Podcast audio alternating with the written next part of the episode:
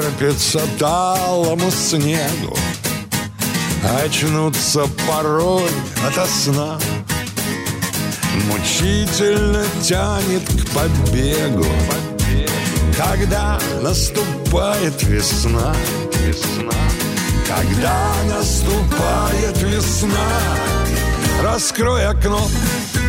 Послушай дождь Не говори, что ты не ждешь Глядись на миг в лицо дождя И ты поймешь Поймешь, что это я.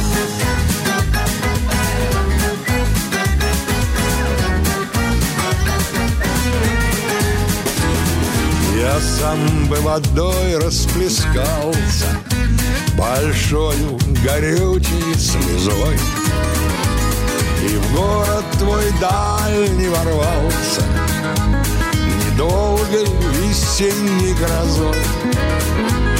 Недолгой весенней грозой. Раскрой окно, послушай дождь Не говори, не говори, что ты не ждешь. Глядись на миг в лицо дождя И ты поймешь, что это я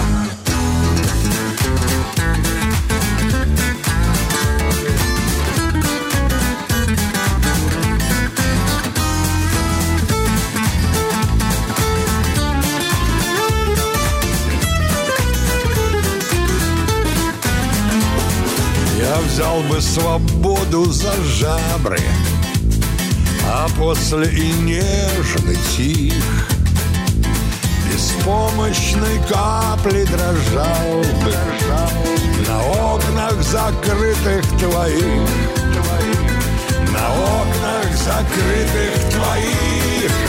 Раскрой окно, послушай дождь Не говори, что ты не ждешь. Глядись на миг в лицо дождя И ты поймешь, поймешь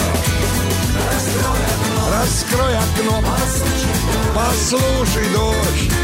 Не говори, что ты не ждешь Глядись на миг в лицо дождя И ты поймешь, поймешь что это я.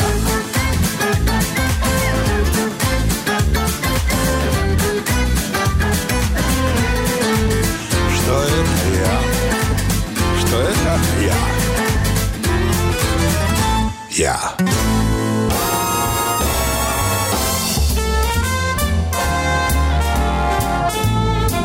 Сергей Стилавин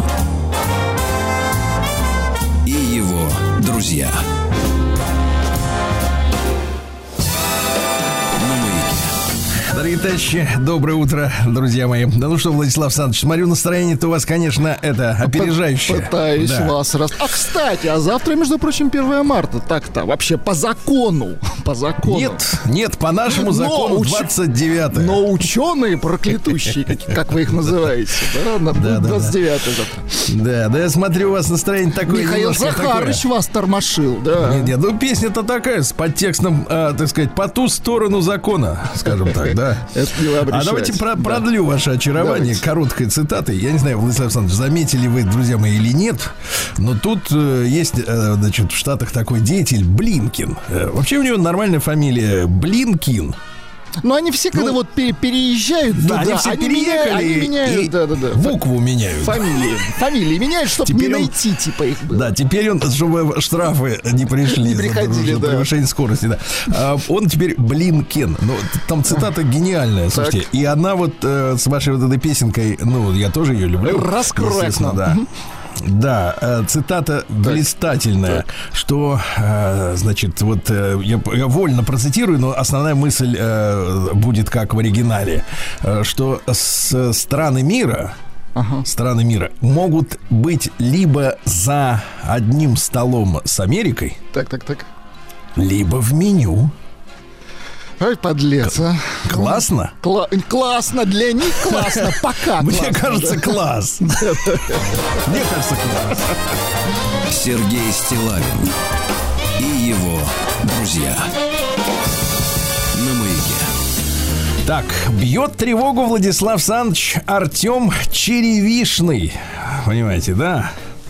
Бьет тревогу, так? Бьет А тревогу. какую ру- Запускай, запускаем бутсмена. Запускай Давайте, его, сынок. Давай, да. Артемка.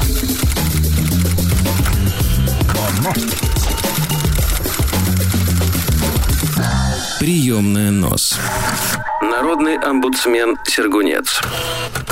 Добрый вечер, Сергей и Владислав. Ну, видимо, там, где он сейчас, всегда вечер. Да. Пишет ваш преданный слушатель Артем из Петербурга, дробь Сочи, 34 года. Ну, прям как вы. Дробь Сочи, да, неплохо. Есть прекрасная русская поговорка «Свято место пусто не бывает».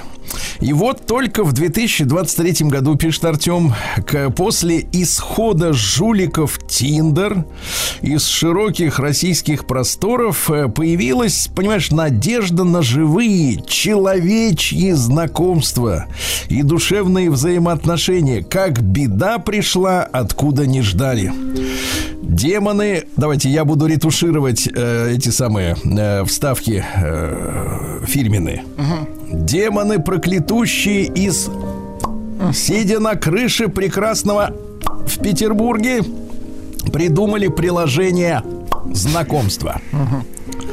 Мало того, что придумали, раскрутили в народе баннеры на каждом шагу, пиар через звезд, соцсети, ивенты. Вы не участвовали в рекламной кампании? Не, ну что. А У нас участвуете только вы, Сергей Валерьевич. Ну, как писатель. Нет, как эвент. Да-да-да. А, Да, не как ивент, а как ивент. Да, тут разные буквы. И вот мы получили... Да, продолжите. Я уточняю. И вот мы получили аудиторию, по слухам, уже приближенную к Тиндеру. Тысячи и тысячи страждущих анкет любви. Я, как человек пытливый, скачал, создал аккаунт, провел недельное исследование. Вот, друзья мои, надо склоняю голову перед А э, это не усилиями. просто, это не просто Конечно, неделя. причем беска- бескорыстно ради всех нас. Он сэкономил каждому из нас неделю жизни. Помните. Винни-Пуху сказали неделя, не меньше. Неделя? да, иначе не выползешь из- норы. Действительно. И теперь, внимание, Владислав Александрович, главное, и- и, то- будут несколько анкет тоже я прочту, но сейчас главное от, ос- результат исследования. Действительно, дам много, не в смысле он даст много, а дам м- Женщин м- много женщин, прекрасных, так, так. да. А то, ну, скажешь кому-нибудь дам много и подтянут. Не унесешь, да, потом. Действительно, дам много, и дамы Так. те же. Те же. Так может это Я и к даже- лучшему, что те же. Зачем? Я даже находил, пишет, анкеты девушек, которые видел 2-3 года назад. Вот это память на лица. То есть не свежие дамы, да? Ну, как бы он это хочет сказать. Может быть, нет новых фотосессий. Я даже находил анкеты девушек, которых видел 2-3 года назад э, в американском закрытом сервисе. Не сдаются барышни. Отличий от зарубежной пошлятины ноль. Все те же лайки, платные подписки, все те же мошенники с ресторанами и билетами в театр, все те же женщины, которые сами не ведают, чего или кого хотят. Прошу предупредить мужчин, пишет Артем, чтобы не подсаживались заново на иглу коммерсантов и избегали. А вам, Сергей, как человеку такому же пытливому, высылаю пример нескольких девичьих анкет, чтобы вы поняли, дамы все те же с уважением Артем, Черевишный. Давайте, есть несколько Есть, анкет. да, нет. Первое. На фотографии, а, ну, ну давайте скажем так, женщина в пуховике оверсайз, волосы распущены, в руках держит, сейчас минуточку, держит Чей держит в руках? ре- ребенок. Ах, свой держит. Мгм, Хорошо. Неважно, все дети наши. Яна, 24 года, мастер маникюра, то есть дышит вот этим всем Как красками дышит, целыми говорит, днями. пишет. Да. С мужем ничего не складывается. Расскажу лично. Не ищу пока что серьезных отношений, чисто общение. Работающая, по сути, одинокая мама с маленьким сыном Ромкой. Так, это Ну, первое. прилично все пока. да. Давай, ну скажешь прилично, муж не в курсе Не, ну, называется. Ну, напугал Маша, так, да, Маша 21 год, Маша. представьте себе девушку. Машу ну, судя по всему, это платье халатного типа. Знаете, бывает такое. Ну, Вроде такого халата, вроде платья. с- и азиатского типа халатный? Или, или- А тут не разберешь, черный. Хорошо, хорошо. Просто, Но просто плечо- халат. А, плечо, Плечо оголено, плечо, плечо оголено и бретелька видна. Это, конечно, да. Элегантно. Маше 21 год. Танцую танцы, кайфую, отдыхаю. Так, Кайфует, это- хорошо. Так, следующее, давайте следующее. Посмотрим, может быть, как-то наживка сработает, Владислав Александрович. На- Да. Вы на нас проверяете прекрасно. Да-да-да. Давайте. Давай. Патима 25. Первая буква Патима. П. Мгм. Прежде чем приглашать девушку на свидание, дарите ей цветы, ухаживать и заботиться. Про... Отлично, вот это хорошо, дудка. Патима. И заботиться, провожать до дома и признаваться в любви. Задумайтесь, а нафига? А Патима знает, да, толк. Дальше, дальше, смотрите, давайте, Владислав Александрович. Улыбчивая мордашка с чуть подкачанными губками и приклеенными ресниц, и ресничками. Прелестно. Вероника 25 улыбается хотя бы. А вот текст не, не, не вызовет у вас такой Давайте, радости. давайте. Ищу того, кто будет оплачивать все мои покупки на дикой ягоде. Найдись, прелестно. мой самый лучший мужчина. мой Да, ну еще парочку найдись, для того, давайте. чтобы парочку очаровательных, конечно. Вдруг найдется, смотрите. Итак, представьте себе девушку в красном платье с э, плечи с оборками, знаете, такие пышные, как вот э, в германской пивной э, в Мюнхене. Класс. Ну, такие вот плечи такие с рюшечками, по-моему, называется. Да, да, да. А, в, в очках, волосы уложены, глаз, э, глаза смотрят в сторону. Наверное, это, это, это называется делать, строить глазки. Это называется она оч- очечками союзно, вот. Да, да, да, очечки обе на лице. Да, да, да. Тай- та- Таина 25. Таина. Красивое имя. Таина. Не встречал такого имя. Ищу неуколотого мужчину для создания крепких эко-отношений. Видите, это антиваксеры, да? Ну и, наконец, давайте что-нибудь постарше, правильно, Владислав Александрович? Для нас, да, давайте.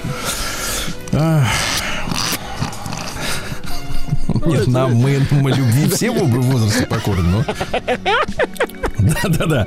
Анкета начинается с такой, с такой. Судя, я вам так скажу, судя по Байдену, да. Александра, 21 год. Это вот данные анкеты. Давайте. Теперь э, текст анкеты. Светлана, 42. Ну что вы прям вот делаете такие? 42, Просто сверху ну, написано Александра, Это 21. дальше молодость идет. старости. Да, Светлана, 42, то есть ровно в два раза. Ровно в два раза. Хорошо. Люблю БДСМ покладистая. Да. И дальше, следующий а? текст. И дальше следующий текст в анкете, который должна заинтересовать мужчину, чтобы он окликнул. Давай, Дальше. Смотрите. Оклик. Окликнем Я не ветер. Это в одно все предложение. Так. Я не ветер. На меня можно бросать деньги. Тонет грузин в Москве реке и забыл, как будет «помогите» на русском, поэтому прокричал «последний раз плаваю». Прелестно. Все. Жаль. Прием корреспонденции круглосуточно. Адрес Вот стилавинсобака. Нежирный выбор, да. ру.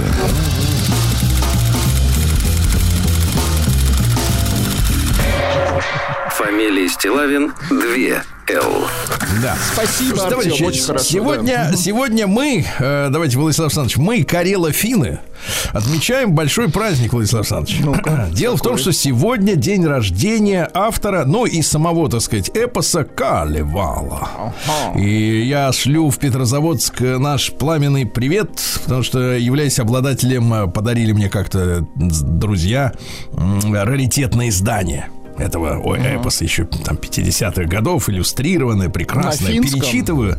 На русском, да. Я хотел вам сегодня, чтобы в целях укрепления дружбы народов, ну что, конечно, эпос, с одной стороны, финский. Афины сейчас они как бы вот так ведут себя не- некорректно, да?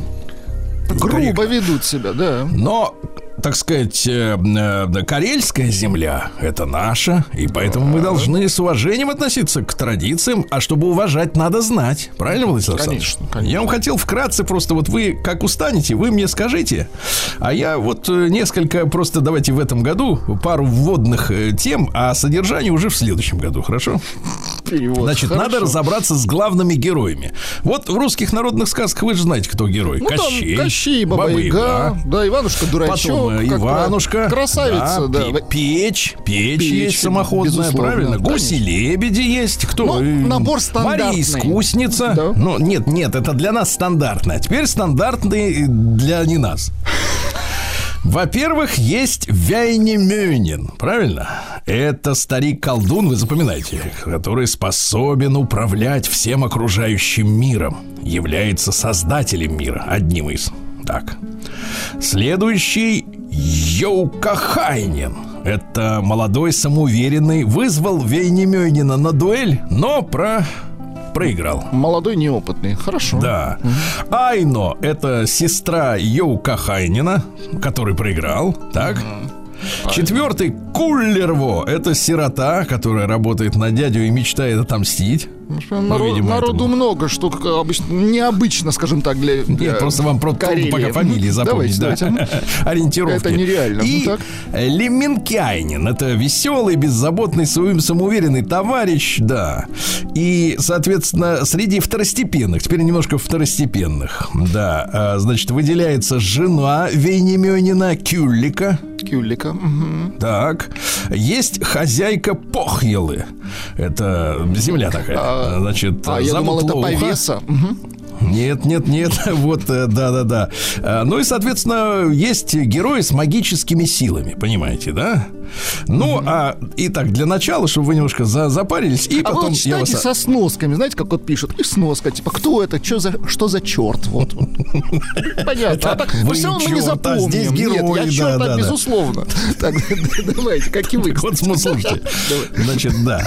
Э, Ну и, соответственно, во первых строках, значит, э, создается мир, рождается Вейнемёнин, правильно? Запомнили уже это имя. Э, В этой же песне, значит, Это создатель мир- Вейнемёнин. Да, это создатель он всего, да. Э, Потом рассказывается о том, как появился мир. Потом, соответственно, главный герой попадает в страну Калевала. Это страна Калевала, да. А Сеет там ячмень. А потом начинает сражаться вот с этим сборзом Йоу Кахайнином, который вот... э, Молодым, не, да, по, вот не по понятиям вот. себя ведет, да. А тот предлагает свою сестру в жены. Говорит, э, вот, говорит, есть хорошая сестра. Но Айно, эта сестра, не соглашается с решением брата. Мол, типа, а я не хочу за него. И топится в море. Видите, уже трагедия. Да, драма. Да?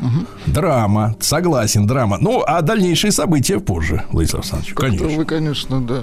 Затравка, затравка. Держите на предвкушении.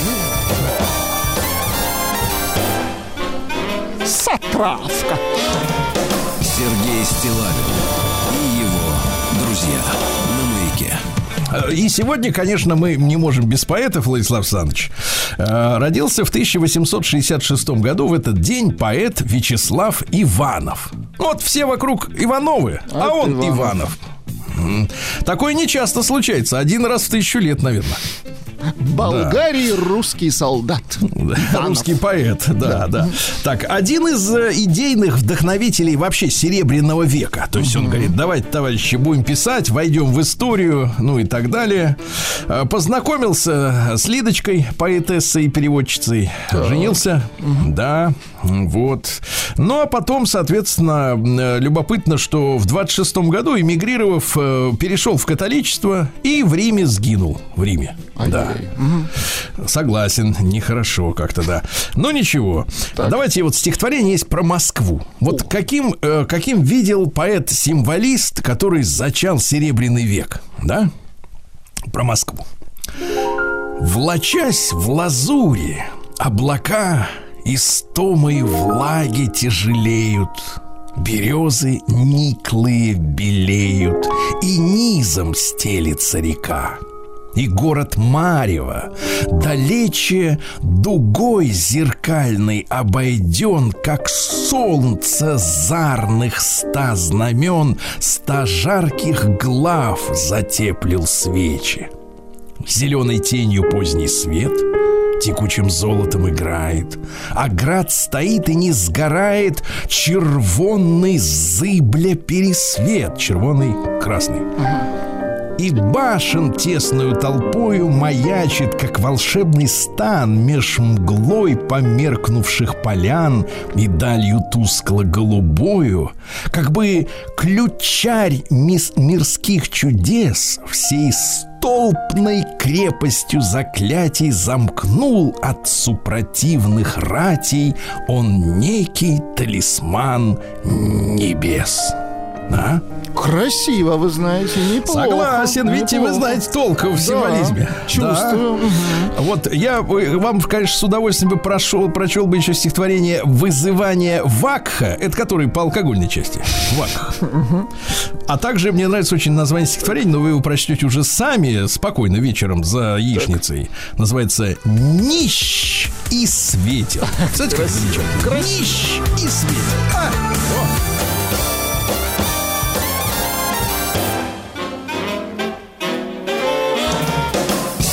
Стилавин Дорогие товарищи, по э, сведениям нашего звукорежиссера, февраль должен заканчиваться, но нет, он не заканчивается. Сегодня предпоследний Это день как зимы. раз вариант Да. продлевать будете, да? Да, да, да, Раз да. Сегодня года. день, очередной день IT-специалиста. Ну, специалистов много, и дней для них всех достаточно у нас, да. День ухода зимы, ну, это в обычный год. В этот год день не ухода э, зимы. Продлеваем, да. Всемирный день портного, день флористики, день карнивала. Опять же, замечательный, замечательный эпос, да. Э, День общественного сна. Дело в том, что у японцев есть традиция на работе прикорнуть на 20 минут. Да Понимаешь? класс. Ну, в полуприседе. Да они там живут, потому что на работе, поэтому и спят там. Да, у них все смешано как-то, да. А Всемирный день без мордокниги, то есть без социальных сетей. Мы сегодня, кстати, э, со специалистом, товарищи, поговорим о том, как эта штука работает против нас. Потому что некоторым людям кажется, ой, это так замечательно. Помните, как все начиналось с одноклассников? Это так замечательно найти своих одноклассников, с которыми разъехался 53 года назад. А оказывается, это не так все замечательно. День шоколадного суфле. Хорошо. Так, день карманов. Вот это, девчонки, это опасная история. Не держите руки в карманах. Помните, была новость пару недель назад о том, что э, вот на, сколь- на скользких поверхностях и на лестницах девушки в основном падают, где получают переломы. И 80% пострадавших от падений в мире это девушки, женщины. А потому что они часто ходят, в том числе, с руками в карманах. А они держатся за перила. Понимаете? Это Да. неприемлемо. День эксклюзивных дисков и покрышек. Ну, когда нет денег на новую машину, поменяй ей колеса и, в общем-то, и успокойся, правильно? Да. День рождения снеговика. День зубной феи, но это не наша история. И наша история это Анисим Овчарник. Дело в том, что Анисим был э, покровителем овцеводства, понимаете, да? Ну и, значит, соответственно, говорили как «Ты освети, звезда ясная, огнем негасимым белояровых овец». Понимаете? Вот это искусство. здорово. Сергей Стилавин и его друзья Так, ну что же, давайте-ка посмотрим. В 1533-м родился Мишель де Монтень. Монтень. Э, французский писатель. Во время гугенотских войс, войн он выступал как посредник. То есть к этим побежал, туда побежал. Ну, в общем, у всех брал деньги за Понятно. работу. У всех, да, да, да, да, да. Э, ну и, соответственно, у него есть произведение, называется «Опыты». Ну, то есть опыты, там скептицизм, но совершенно особого характера. знаете, это Основанного на не- опытах, да. ну, конечно, над людьми, да. Вообще, основной чертой морали Монтеня было стремление к счастью. Вот мы с вами вчера отмечали день рождения Надежды Константины Крупской, понимаете? И это, ну, мы в эфире громко сказали о том, что ошибочно э, значит, считать, что человек рожден для счастья. Он рожден для созидательной работы. А то все вокруг. Я хочу быть счастливой. Сначала поработай. Правильно? Значит, ну и, соответственно... посмотри на себя. Ну, какой... Да, цитата какая. Значит, э, когда Монтинья э, застали за занятиями любовью, э, спросили, что как? А ты чё? Накрыли его так. А он говорит, он говорговорит, я порождаю человека. Красиво. Такой вот жучара, правильно? да, жучара. В 1683-м Рене де Реомюр родился. Но мы с Цельсием дружны. Есть Фаренгейт, так? Есть. Этот самый. В не Америке- из наших, да. Слушайте, в Америке кто у них? У них по какой шкале-то в Америке? У них вот эти вот идиотские градусы, у них там 72 градуса комфортная температура. Бред. У них 72. колонны, это вообще не понять. Да вообще они с ума сошли там у себя за лужей за этой, да. Так вот, этот Реамюр предложил собственную те- температурную шкалу, которая так и называется. Э, э, Петр Первый только вот умер, тут Реамюру и подсуетился в 1730 году. Так вот, один градус его шкалы, теперь внимание, смотрите, Так. равен, как он это придумал-то, одной восьмидесятой, сразу вопрос, почему одной восьмидесятой, а не одной сотой, правильно, да? Одной восьмидесятой, смотри, разности температур между кипением и таянием льда.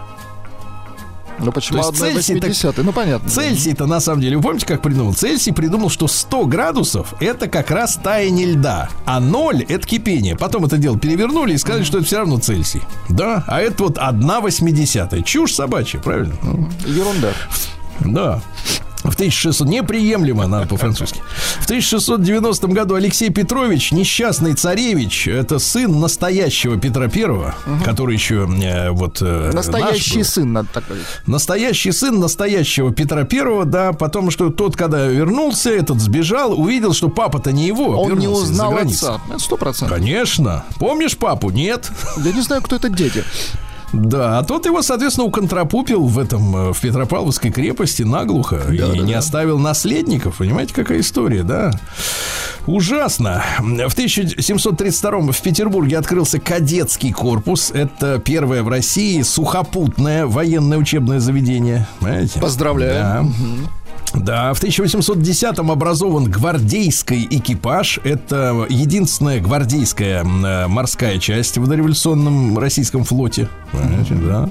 А в 1824-м Жан Бланден, э, получается, 200 лет сегодня, это французский знаменитый канатоходец. Ну, видимо, что-то психическое у него было, раз ему дома не сиделось. Он все время ходил через Ниагарский водопад на этом, по веревке, туда-сюда. Ну, хотел Понимаете? стать цирковым артистом, а вот пошел через Нет, ну хотел славы, что там, много цирковых артистов, а он, видишь, там в Ниагары лез, вот это в Ниагару, да. А, кстати, до 72 лет дожил, то есть не свалился Помогла ему Да. Ниагара. А Хорошо. В 1832 Эвелина Ганская э, впервые написала письмо товарищу Анаре де Бальзаку. Это наша женщина, на минуточку, да? Представьте, вот он сидел, писал, вокруг его, него были поклонницы, но он никак не мог найти женщину, потому что, ну, скажем так, не доверял. А она ему втерлась через письма в доверие. Понимаете? И в конце концов она вышла за него замуж. Но, но смотрите, через 10 лет, через 10 лет только в 1842, то есть 10 лет она Она добивалась мужика. доказывала, да. Конечно, конечно, да-да-да. А потом, правда, еще через 10 лет познакомилась с художником Жигу. Да что ж такое-то? Да, да, и с тем еще 30 лет переписывались. понимаешь? Вот проблема, да. В 1846 родился Джамбул Джабаев. Это казахский народный поэт Акын, знаменитейший. Он дожил до 1945 года, то есть ему там 95 99 лет. И э, некоторые, конечно, злые языки говорят, что его поэзия, а э, Акын это вот что вижу, то и пишу. Понимаете, да? Он, соответственно, написал про Сталина. Э, Он говорил, что все великое и прекрасное в нашу эпоху раскрывается через образ Сталина. Некоторые смеются, говорят, что он по-русски вообще не говорил, что за него писали другие поэты. Да, он как бы такой был дед, дед, дед, так сказать, такой посаженный, Ну, да? образ Но тем не некий, да. Мы слышим твой... Дайте вот нормальную музыку какую-то Давайте, такую. давайте. да, под- под- под- потряс- Потрясательную, да. Мы слышим твой голос, кипящий, как горный поток. Как как мощь водопада, дробящего скалы в каменья. Он льется на север, на запад, на юг, на восток. Он рвет все плотины, всесилен, могучий, глубок. Мы слышим твой голос, батыр человечества, Ленин. А? Ну, если ему писали, то такие тертые калачи, скажем так. А специалисты тоже хотели Вот хорошо питаться. специалисты. Да, в 1889-м Павел Ефимович Дыбенко родился. Ну, тот, который, помните, устал там Да, со всеми. Ну, там, правда, железняк был, а этот такой же, тоже на матрос. подхвате, да, конечно. не Матрос, да, встретил он, понятное дело, э, встретил он Александру Михайловну Домонтович, э, вот, которая стала Калантай после того, как вышла замуж дворяночка на, за офицера русского, да. Но потом встретила вот этого Дыбенко по- попроще. Ну, по- завертелось. Да, говорит, нет, этот, этот круче, бросил офицерика, да. В 1893-м Всеволод Пудовкин родился, это наш кинорежиссер, знаменитый, вообще э, на физмате учился. Ну, то есть, в принципе, да, да. Да. Э, Потом стал кинорежиссером, э, да. А цитаты какие? Монтаж, это на заметку сегодняшним нашим кинодеятелям. Монтаж – это не просто способ соединения отдельных сцен или фрагментов, но способ управления психологическим руководством зрителя. Понимаешь, то есть О, это как, вгонять можно в долги людей при помощи Чтоб монтажа. шарашило, понимаешь, зрителя. Конечно, так они на этом все и основывают, так и шарашат, да. В 1901 году Лайнус Полинг родился, американский химик. В 90-е под его именем э, впаривали нам всякие витамины. Не помните? Витамины Полинга. Не, не помните? такое было да. Это, короче говоря, Нобелевский лауреат э, два раза получил Нобелевскую премию, причем, смотрите, какой продвинутый. Витамин С и простуда написал книжонку в 1971 И году. понеслось. Мгм. Вы давайте пейте, но про почки, правда, ничего не писал. Ну, Там, как отражается. Все остальное тоже нап- напрягается слегка. Ага. В 1906 году Бакси Зигель родился, американский гангстер, который начал строить Лас-Вегас, чтобы отмывать бабки. Понимаешь? Молодец. Да, правда, убили его по приказу э, мафиози в 41 год, но он успел зачать Лас-Вегас, понимаете?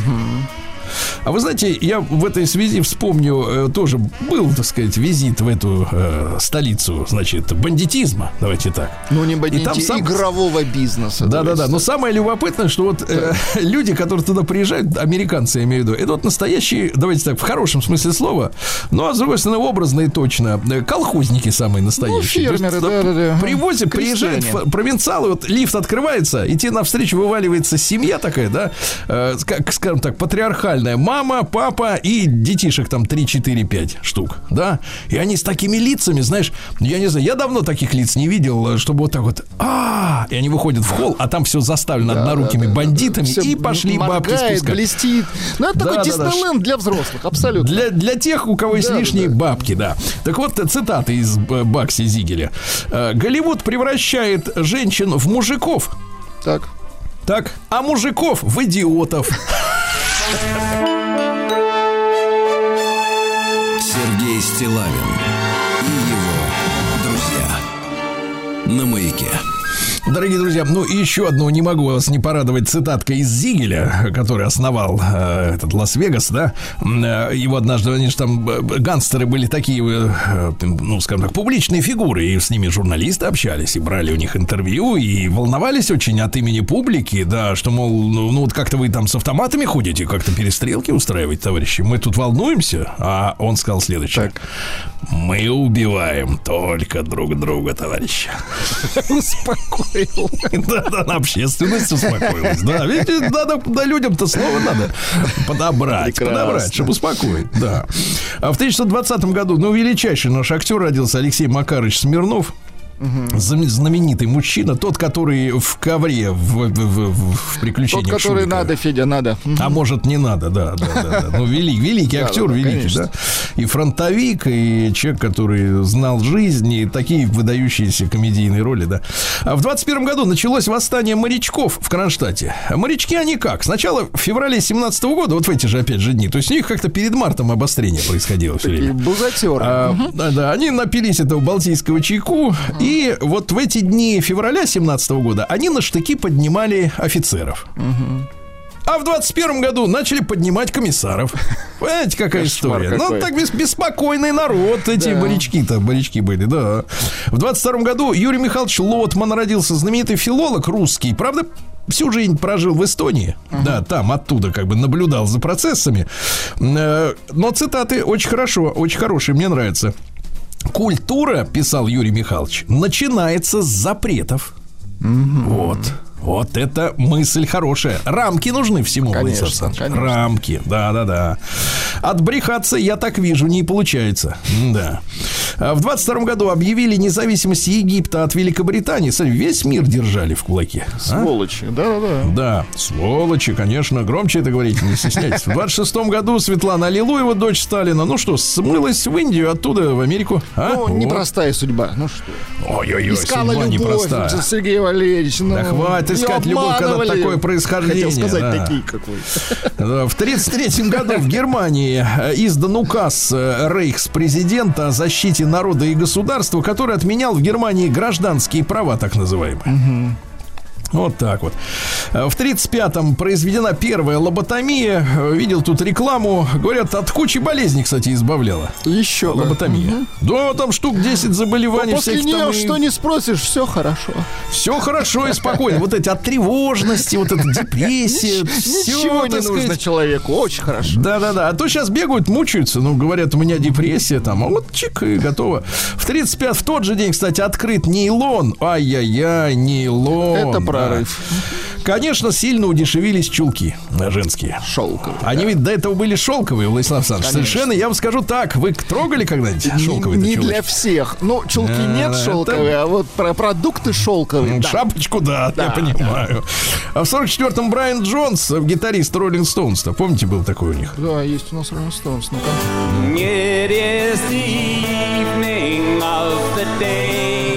Да ну, да ну, да. В 47 году состоялся, произошел инцидент 228, это на Тайване. Там дело в том, что э, местные власти, они, ну, творили дичь и беспредел. Они пришли к власти в 45 году после 50 лет японского колониального управления, да, гоминдановцы. И общественность их начала подозревать, что там и взят, взяточничество ставили на посты своих родственников, друзей и так далее. Все это в, в условиях экономической разрухи. И инцидент на- начался с того, что у 40-летней вдовы конфисковали контрабандные сигареты, а чтобы она не выпендривалась, ей пистолетом полицейские дали по лицу. Кошмар какой. За нее попытались заступиться прохожие. Э, Одного из них застрелили. А в итоге, знаете что, 30 тысяч человек убитых. Кошмар. Вот такие вот там события происходили на Тайване. Ага. Э, Формоза еще иначе называется остров. Это вот э, колонизаторы так назвали, да. Ян Браун из Stone Roses в 66-м. Есть такое? Есть. Он, кстати, считает, что дельфины произошли от обезьян. Давайте послушаем музыку человек, который так думает. Э, музыку дельфина давайте. Да, нет, музыка обезья дельфинов. Он модный был Да. в конце 90-х. А в 66 году впервые в мире отряд атомных подводных лодок военно-морского флота Советского Союза вышел в кругосветное плавание, ни разу не всплыв. За полтора месяца весь земной шарик обошли в подводном положении. Не О всплыв. как. Здорово. Ну, давай да, Игоря Юрьевича поздравим. Гарика-то Харламова с днем нас да? есть песня. В принципе, он послушать? мужчина приличный, да? Ну, Это не нам решать. Я- привел я в хороший ресторан. Зашел и сел я. помним. Да, это мы помним, да. Не дает покоя слава Владимира Семеновича-то, да? Никому, да.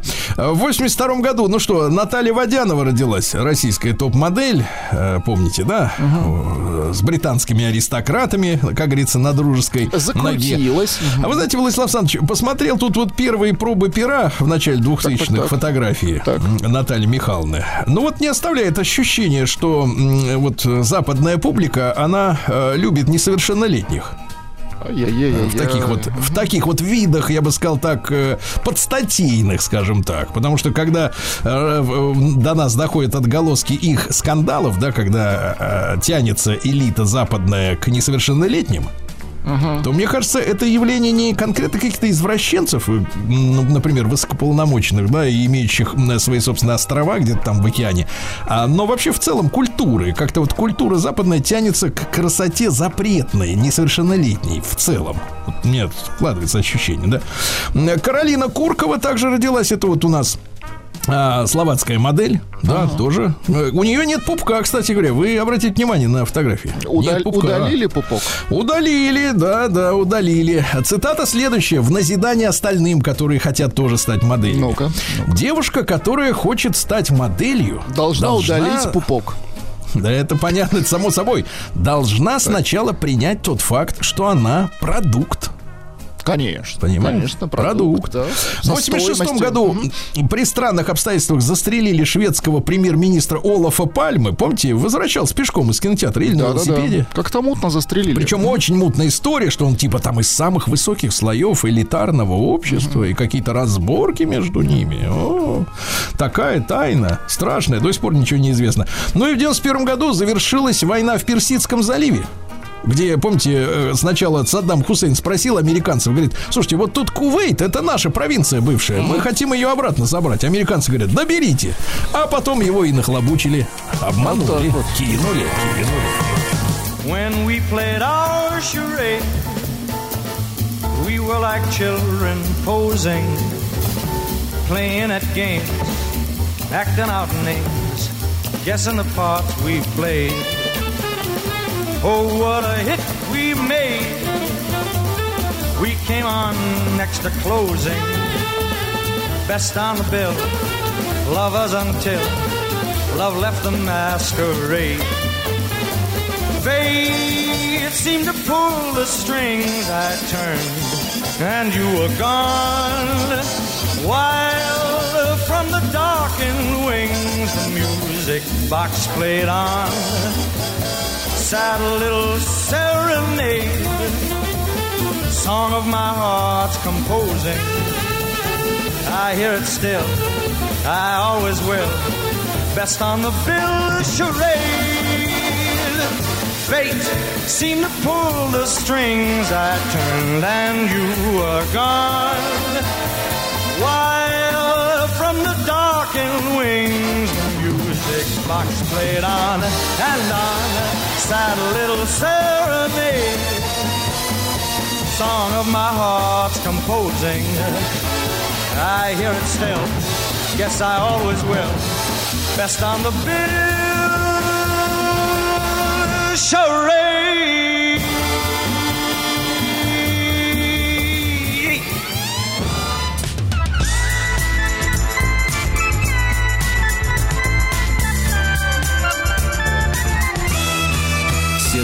Стилавин и его друзья.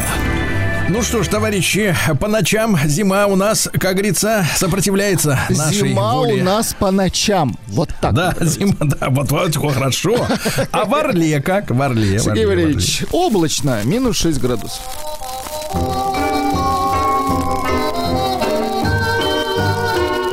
чтобы песней своей помогать вам в работе, дорогие мои.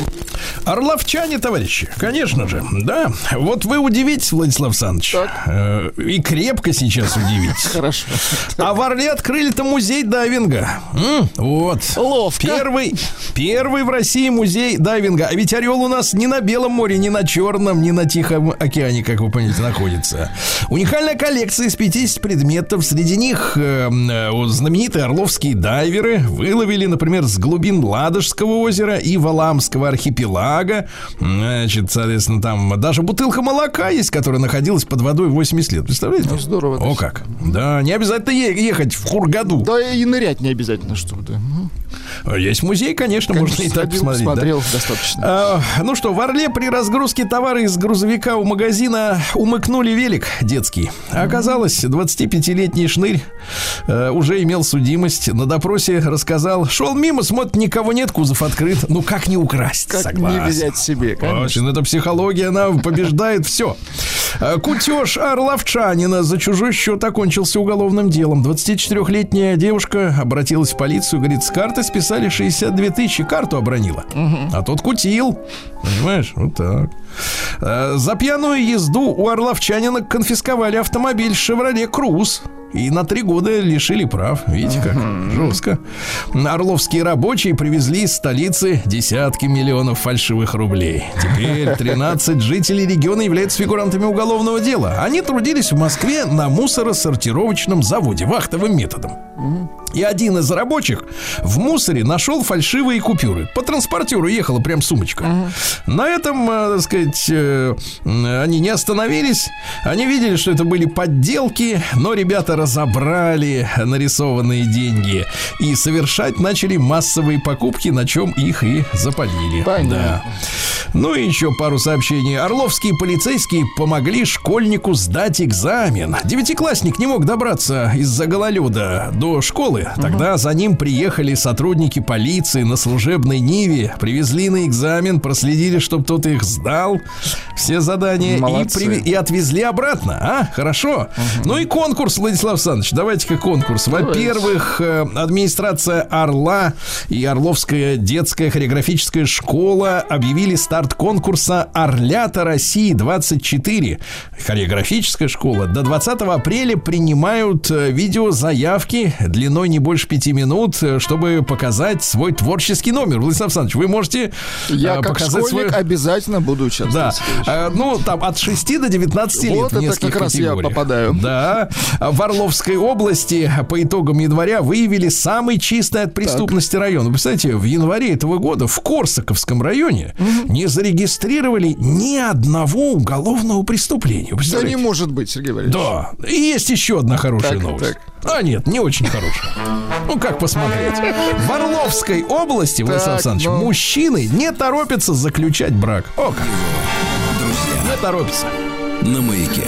Торопиться не надо, дорогие друзья. Не Надо надо. обдумать, конечно, ребята, да, как крепко обдумать. М, Стала известна разница между нашими и латиноамериканскими игроками в футбол. Тренер Динамо Марцел Личка не наш, да? Говорит, что наши футболисты редко сканируют, что происходит за спиной. И им не хватает легкости. Легкости. А вчера вот товарищ предложил палкой их бить. Чтоб Может, легкость появилась. Да, депутат Александр Хинштейн заявил, что мужчинам в России не будут запрещать красить губы. Жаль. Жаль. В Карелии, э, Карелию мы сегодня поздравляем с днем Калевала, товарищи. В Карелии нашел новый, нашли новый минерал селеноджуноид. Поздравляем, здорово. Да, видите, еще не все открыто в мире. Наши школьники рассказали, с чем боятся столкнуться в будущей работе. Смотрите, во-первых, наш, большинство наших школьников считают нашу страну лучшей страной для построения карьеры. Это хорошо. Хорошо, так. Но, но есть плохая новость. 71% наших школьников верят, что будут в будущем занимать руководящую позицию. Дорогие товарищи школьники, если 71% руководит, чем, каким вы будете руководить? Руководителями школьников. Идиотство. Да, за свою жизнь они хотели бы попробовать себя в двух-трех разных профессиях. Вот опять, ну что за чушь собачья? Ну, не определились еще, Сергей Ильич, Да, 17%, определились, 17% хотят пробовать до конца жизни, то есть не вообще ни на чем останавливаться. Что касается наибольшего страха, боятся просидеть всю жизнь на нелюбимой работе. Понимаете, Это да? печально, да. Что боитесь, так и произойдет, правильно? Руководители. Названы автомобили, которые чаще всего вызывают агрессию у хулиганов. Ну, желание что-нибудь сломать, Так, испортить. какие? Тойота и Лада, вот их больше всего хулиганы. Ну, ладно, не это неприемлемо, да. Мгм. Ученые наши разработали инновационный химический тест для выявления психических расстройств с точностью 95%, товарищи. Хорошо. Не отвертишься? Да, всех надо прогнать через это дело. Иностранный футболист «Зенита» Вильмар Барриос Так, Барриос Бриос. Э, говорит, что полюбил русскую баню. Сначала, говорит, мне не нравилось, мне было жарко, но потом меня приучили. Хорошо. Молодцы. А, с, э, значит, э, э, руководитель Госдумы Вячеслав Володин объяснил, как можно избавиться от статуса иноагента. Ну, как, А, как? Иноагентами перестанут быть те, кто отвергнет подачки со стороны других стран. Ну, короче, кто перестанет получать, Получать переводы деньги, да. Оттуда. Да. И будет жить честно, да. Психиатр опроверг миф о существовании так называемого весеннего обострения. Говорят, что психи, они, в принципе, на сезоны не реагируют. Ну, они круглосуточно работают, да. Это вам Перманент. так кажется. И, наконец, э, добрый доктор Мясников развеял миф о похмелье. Ну-ка, давайте. Э, Он уточнил, можно ли считать правдой мнение народа о том, что при употреблении алкоголя Так. частицы мозга отмирают и выводятся из организма с мочой. Нет, не выводятся, успокоил добрый доктор. Провел эксперимент.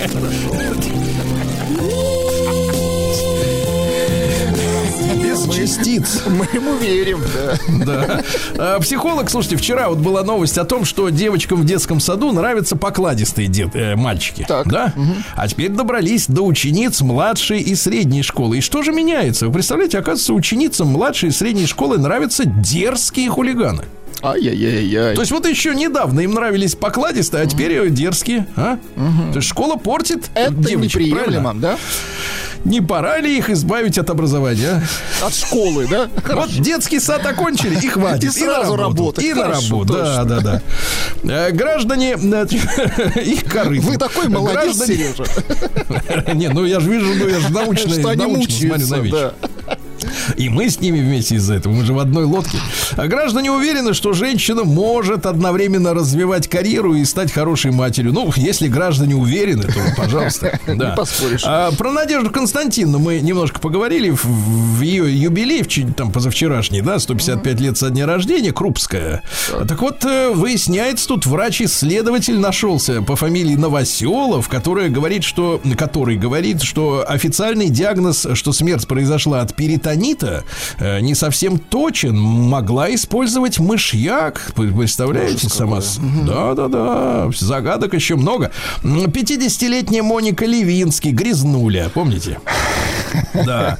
А Стала лицом модного бренда. Какой Она кошмар. рекламирует э, черное приталенное, вот опять плохо стирается, черное приталенное платье, длина миди, то есть, э, ну, чуть выше колен, Эм, красный топчик, топчик, Топчик э, в сочетании с юбкой с солнцем. Владислав Александрович, а вы можете найти? юбка. Ну, видимо, какая-то широкая. Юбка посмотрим, ну, солнца. юбка Не солнца. солнце юбка, а юбка солнца. Это. Юбка А, Дальше. солнца. Из жизни женщин за рубежом. Эскортница назвала себя грязной, но отметила, что не собирается бросать работу и планирует искать как можно больше достойных клиентов. Ну, достойных чего? Грязи, видимо, конечно. Достойных юбки солнца. А Широкая юбка, Сергей Ильич, широким. Ага. Ну и, наконец, стилисты назвали девочке визуально старящую обувь. Потому что мужчины смотрят на вас целиком, не только на э, лицо. Так. так вот, туфли на танкетке. Так. Ну, это когда так вот это все Вот когда как будто куда-то наступил человек. Да, на с квадратным носом. Ну вот, и кроссовки слепоны. Бррр. Вот вы хорошо сказали. Именно бррр. Да-да-да. Новости капитализма. Слушайте, ну я смотрю, что от веганских продуктов-то никакого толку. Британцы заявили, что веганский сыр обя- э, опасен слишком большим количеством соли. Там, представляете, из-за того, что они его делают черти из чего, э, в среднем на 100 граммов сыра, ну что такое 100 грамм сыра? Это человеку на один укус, Это правильно? 100 грамм. понюхать, да. Да. Так вот, приходится 2,5, 2,5 грамма соли. Суточная норма, как вы понимаете, 5 грамм. Есть съел кусочек этого сыра и уже пересолился. Жесть. Да. Так что ничего полезного. Украинские военные заметили неопознанный летающий объект над полем боя. Абсолютно бесшумное бойтесь. НЛО зафиксирован, нет, погоди, зафиксирован на видео в форме диска. Теперь надо, надо выяснить, за кого инопланетяне. Надо Известно, выяснить, за да. кого. Конечно. За вообще себя. Без сомнений, да. А, точно за себя, да, за себя. Маск заявил, что американцы, то есть Штаты, стали убежищем для преступников со всего мира. Всякая шваль Вот туда вот. едет. Да. Apple свернул разработку собственного электромобиля. Смотрю, звоночки-то тревожные А что этих так? Да, еще для инклюзивщиков. Да, Мерседес свернул эти истории, и концепция автомобиля Apple предполагала, они уж в этом году должны были доделать его, отсутствие руля и педалей, ну, чтобы это был как лифт, автомобиль лифт, условно говоря. Но свернули, говорят, пока не время. А, журналистам показали э, смартфон, сделанный компанией Deutsche Telekom. Так. Ну вот, ну это типа МТС в Германии. А, и Билайна, и, и Мегафона. А, смартфон, у которого нет приложений, но есть э, искусственный интеллект, и управляется эта штука при помощи голоса, то есть она подкачивает все, что надо, без установки приложения. Они вообще топят за то, что смартфоны в ближайшем будущем избавятся вот от этой самой схемы, что нужны приложения. Они избавятся да? от людей. Ну, Я вам так скажу. Да. Брэд. Питт выдвинул строгое требование к своей возлюбленной э, тренерше по фитнесу Инес де Рамон. Он строго-настрого запретил ей раскрывать рот и рассказывать об их отношениях. Да. А супермаркеты Дубая в рекордные сроки продали более 7 тонн товаров из Подмосковья. Беглые соскучились по нашим конфетам, казинакам, соусам, семечкам. Все расхватали сразу, да. Британским детям запретили смотреть фильм 64 года про Мэри Поппинс, а, поскольку там содержится, в, э, в кавычках, дискриминационная лексика. Ну-ка. Например, там и э, мальчик, который э, запачкался сажей, трубочист, их называли гаттентотами, а это негры из Африки. Вот. Ну и что еще? Стало известно, что больше всего мотивирует людей заниматься спортом. Денежное вознаграждение, товарищи. Без денег не хотят заниматься спортом. Нет, не будет. Французы сделали первый в мире автомобиль с держателем для хлебного багета рядом с ручкой. Понимаем. Ну и что еще? Пару сообщений. Китайская машина впервые вышла в, кон- в финал конкурса «Автомобиль года». Поздравляем компанию BYD. Build Your Dream. Построй свою мечту в переводе под названием «Сил». Это тюлень, да? «Сил»-то по-английски. Короче, электрокалор э, в финале. В Аргентине от Милея хоть одна какая-то польза. Он отменил гендерно-нейтральный язык. Дело в том, что в Аргентине с 21 года разрешили ставить в графе паспорта э, пол. Ну, ты Еще не решил, кто? разрешили ставить. Да, ставить крестик с- разрешили, да. Ну и, наконец, нейробиологи выяснили, что оргазм может развивать мозг. Э, не указано кому. Не указано кому. Ну и давайте о поляках немножко, правильно? Ну, что там Это же люди, которые нас интересуют, да. Поляки, по- обратите внимание, в Польше юноша из провинциального города украл кобылу. И попытался спрятать ее в своей квартире на третьем этаже. Здорово, действительно.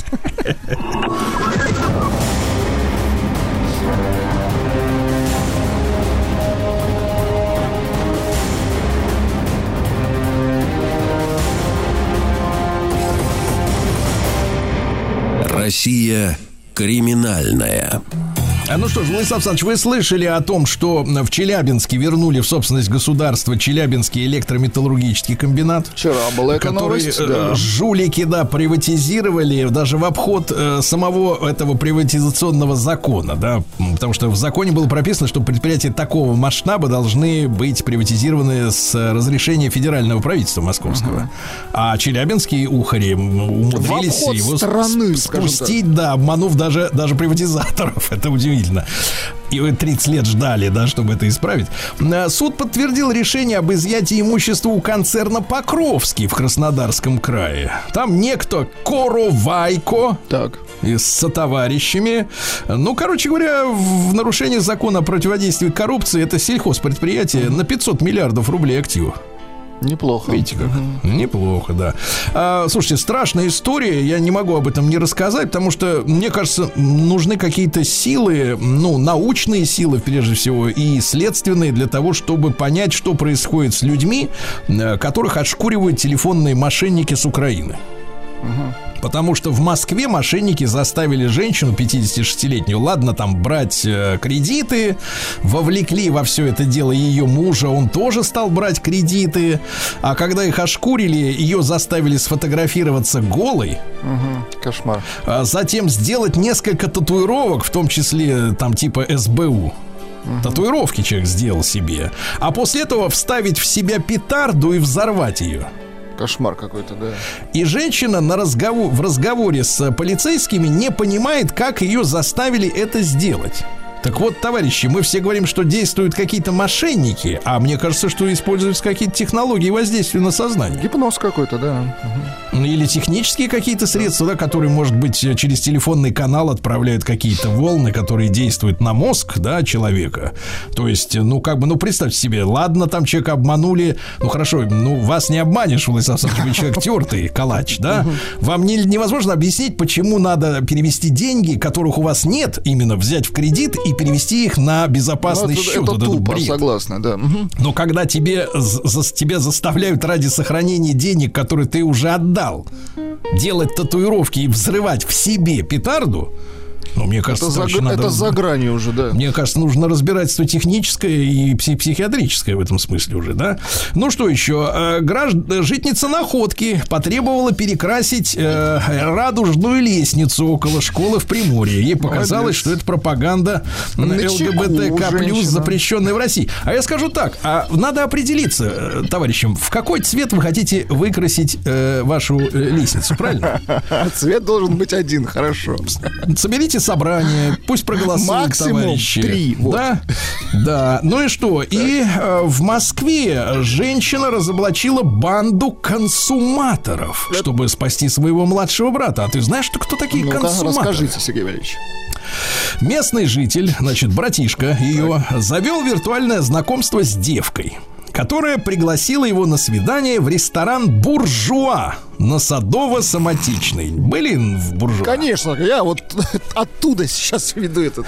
Нет, оттуда вы сейчас ждете э, Я вот только вышел из него, да. Так. Пара заказала дешевое шампанское, сырную фруктовую тарелки. Мужчина был готов оплатить, но счет принесли на 29 тысяч рублей.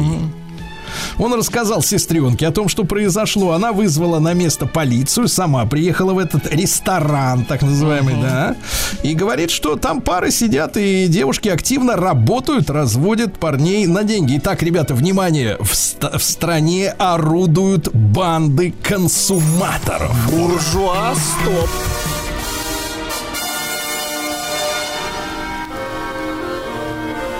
Забытые вожди страны Советов. Да, друзья мои, наш проект «Забытые вожди страны Советов». Конечно же, с нами Евгений Юрьевич Спицын, историк и публицист. Евгений Юрьевич, дорогой, доброе утро. Да, доброе утро, Сергей. Здравствуйте. Евгений Юрьевич, из разных источников писали о том, что вы награждены высокой правительственной наградой. Так ли это, Евгений Юрьевич? Ну да, действительно, 15 февраля президент Путин подписал указ о награждении меня орденом Александра Невского. Что особо приятно, поскольку я историк, а Александр Невский это один из столпов нашей отечественной истории. И потом Товарищи, надо иметь ну- в виду, что это орден, он же был и в наградной системе Российской империи. По-моему, его учреждала Екатерина I, супруга Петра. Евгений Юрьевич, Евгений Юрьевич, да, ну позвольте вас... Да. Да. Позвольте вас тогда от имени нашей программы, нашей редакции, от меня лично, от нашей аудитории по- по- поздравить вас с этой высокой государственной наградой, да. И Спасибо, теперь, да. Евгений Юрьевич, да, самое главное, теперь у нас есть еще больше оснований вас приглашать в эфир. Да, была знаменитая картина Перова «Свежий кавалер». Она, она в школьных учебниках была. Вот. эм, Свежий кавалер обмывал награду, видимо, накануне. Стоял в домашнем халате с орденом, по-моему, Святой Анны. Вот. И, значит, его дворовая девка с таким э, пренебрежением смотрела на своего господина, который хвастался этой наградой. Ну, я шучу, конечно. И плюс еще э, меня приняли в союз писателей. Короче, регалии и звания посыпались как из рога изобилия. Плюс я еще книжку закончил свою про советскую Так. экономику. И, наконец, вышел наш двухтомник с Николаем Ивановичем Рыжковым о национальной идее России. Так что февраль оказался очень таким пл- плодовитым месяцем. Евгений Юрьевич, а я тогда предлагаю э, вас э, сейчас, соответственно, взять эту мысль на карандаш и по поводу вышедших книг отдельно поговорить. Хорошо? Ну, Отдельно. ради, ради бога, да, пожалуйста, конечно. Это давайте. интересно. Тем более, что кавалер ордена, вот, можно сказать, это законная история, да, совершенно, да. Евгений Да, Юрьевич, да. сегодня мы продолжаем, да, разговор, да, о советских руководителях. И с детства помню поговорку, э, бабушка с дедушкой э, цитировали из своей молодости, там э, что-то такое, Лаврентий Павлович Берия потерял доверие, а Георгий Маленков э, дал сыра и блинков. Что-то в этом роде, да? Нет, Да, нет, вот. там а, а Лаврентий Берия вышел из доверия, товарищ Маленков надавал ему пинков. А еще была такая поговорка, что пришел Маленков, поели блинков.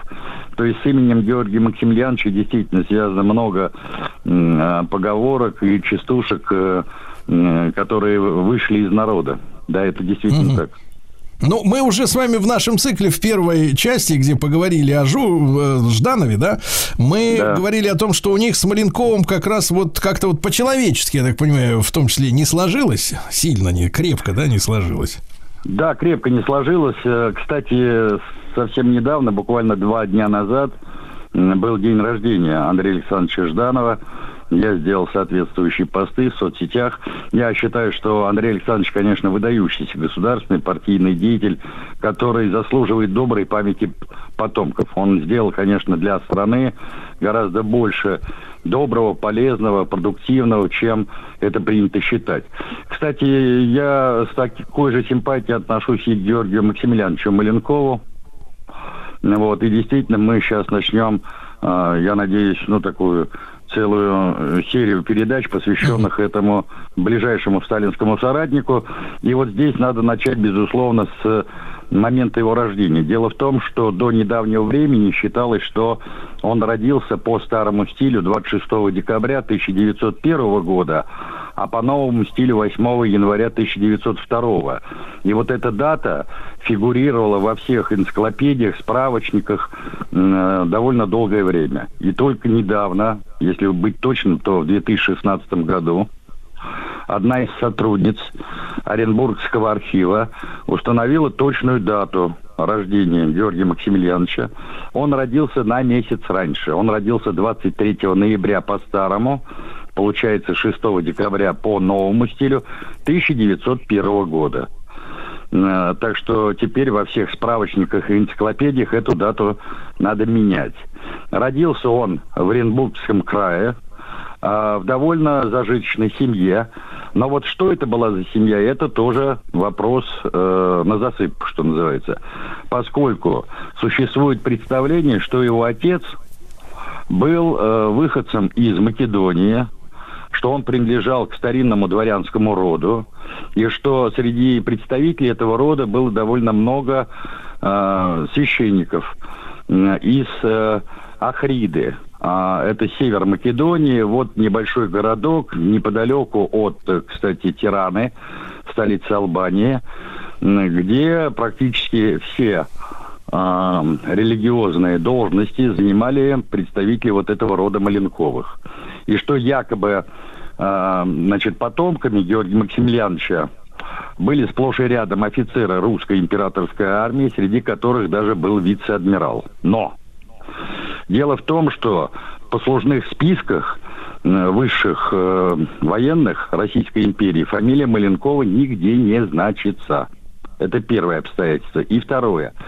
Дело в том, что его отец, который умер в 1907 году, дослужился только до коллежского регистратора.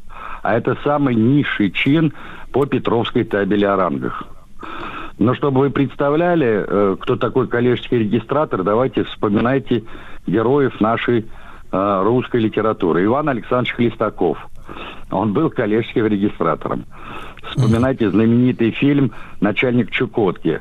Там замечательная роль э, гениального русского и советского актера, э, который сыграл Хромова, э, начальника местной таможни, да, А, да, так вот, э, он тоже был коллежский регистратор. И поэтому представление о том, что а, Маленков был выходцем из какой-то состоятельной дворянской семьи, на мой взгляд, это ложное представление, которое навеяно, вероятнее всего, семейными легендами. Эти семейные легенды активно распространял сын Георгия Максимiliановича, Андрей Георгиевич, который написал несколько книг о своем отце и который дал немало интервью. Он сейчас жив, здоров и продолжает э, собирать э, информацию о своей семье, о своей родне, ну, прежде всего, конечно, о своем отце. Да, ну, я вот уже упомянул, что отец Георгий Максимiliанович, он скончался рано, в 1907 году, когда Георгию было, ну, вы считаете, да, 6 лет, даже 6 лет еще не было. И поэтому воспитанием э, Георгия Максимiliановича занималась мать, но главным образом даже не она, а ее э, отец Георгий э, Маленков. Э, я прошу прощения, э, э, конечно, не Георгий Маленков, а, значит, э, Э, господи, как ее фамилия? Ну, Евгений. Юрьевич, Опустим, да, да опустим. Да, Понятно. Да, То есть но, дедушка, да, дедушка. Но, да, дедушка по матери, да. Но дело в том, что здесь тоже вот существует разная информация, кем он был. А, поскольку считают, что м, в роду Маленковых были не только представители а, русского народа, македонцы, но и казаки даже, казахи. А, по всей видимости, это действительно так и он был, вероятнее всего, оренбургским казаком.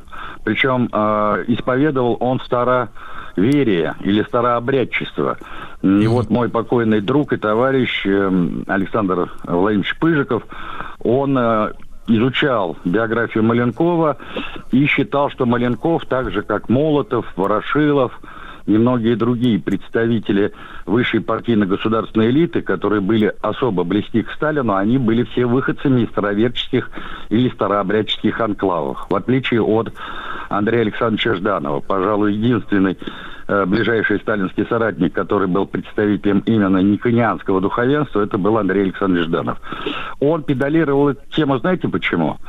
Он, э, да, он пытался выстроить целую концепцию о том, что именно на вот эту э, староверческую партию Сталин опирался в борьбе с инороднической верхушкой внутри ВКПБ, прежде всего с Троцким, Зиновьем, Каменевым и так далее, поскольку представители вот этих староверческих анклавов, они сохранили э, все традиции староверческих, старообрядческих общин, э, прежде всего связанных с коллективизмом то есть с нацеленностью на интересы коллектива, а не на свой личный шкурный интерес. Это Евгений, многом, Юрьевич, да. Евгений Юрьевич, а правильно ли понимать, что многие, ну, скажем так, выдающиеся и предприниматели русские, там и купечество э, вышли тоже из старообрядческой да, среды, абсолютно. потому что они, потому что они начальный капитал использовали не как вот олигархи в 90-е, да, там, ошкурив нам какой-нибудь завод, а именно в складчину вот этот коллектив а, э, капитал капитал общины, да, они были распорядителями фактически общих денег, там, больших общин, да, я так понимаю? Да, вы абсолютно правы. Дело в том, что реальными владельцами этих капиталов были не представители каких-то купеческих семейств, а именно сама староверческая община. Просто из числа своих членов они выбирали наиболее предприимчивых Э, представителей, которым передоверяли управление этими капиталами, но распоряжение самими этими капиталами э, было исключительной прерогативой самой общины. Кстати, вот это обстоятельство очень обеспокоило не кого-нибудь, а Николая Первого который дал, э, да, который дал поручение Перовскому, тогдашнему министру внутренних дел, разобраться, а что это за капитализм, в кавычках, у нас создается, где наши, э, значит, э, капиталисты-то на самом деле, по типу французов, итальянцев, испанцев, англичан и так далее, и так далее. Что это мы строим, особенно вот на территории традиционных староверческих анклавов, в том же Иваново-Вознесенске, в той же Шуе и в других регионах, где владельцами капиталов были как раз вот эти староверческие общины. Но Перовский эту работу до конца, э, значит, э, не довел, а Николай I умер, так и не э, распознав вообще сути русского капитализма. Другое дело, что вот уже на рубеже 19-20 веков представители вот этого старообрядческого капитала, они стряхнули с себя, э, значит, э, остатки вот, этой, вот этих былых традиций и уже, э, что называется, приватизировали эти свои капиталы и активно да. включились в политическую борьбу.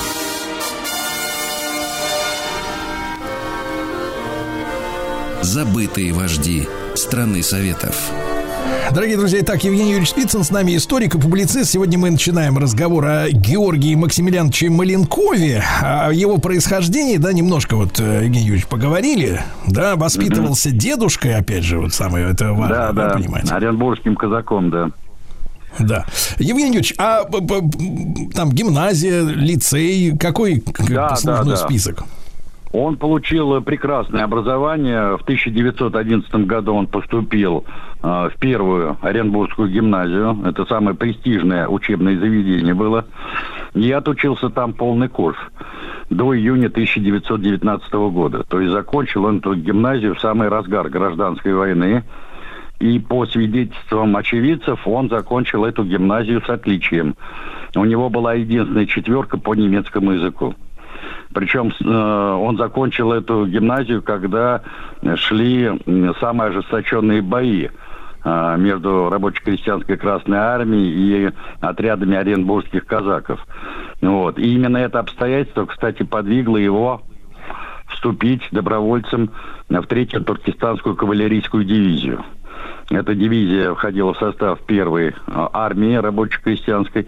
И там он э, принял активное участие в боевых действиях, а затем э, перешел на работу в так называемый агитпроп, м, прошу прощения, агитпоезд. И э, благодаря тому, что э, он был образован, он стал быстро продвигаться по служебной карьере и уже вскоре стал инструктором политуправления Туркестанского фронта.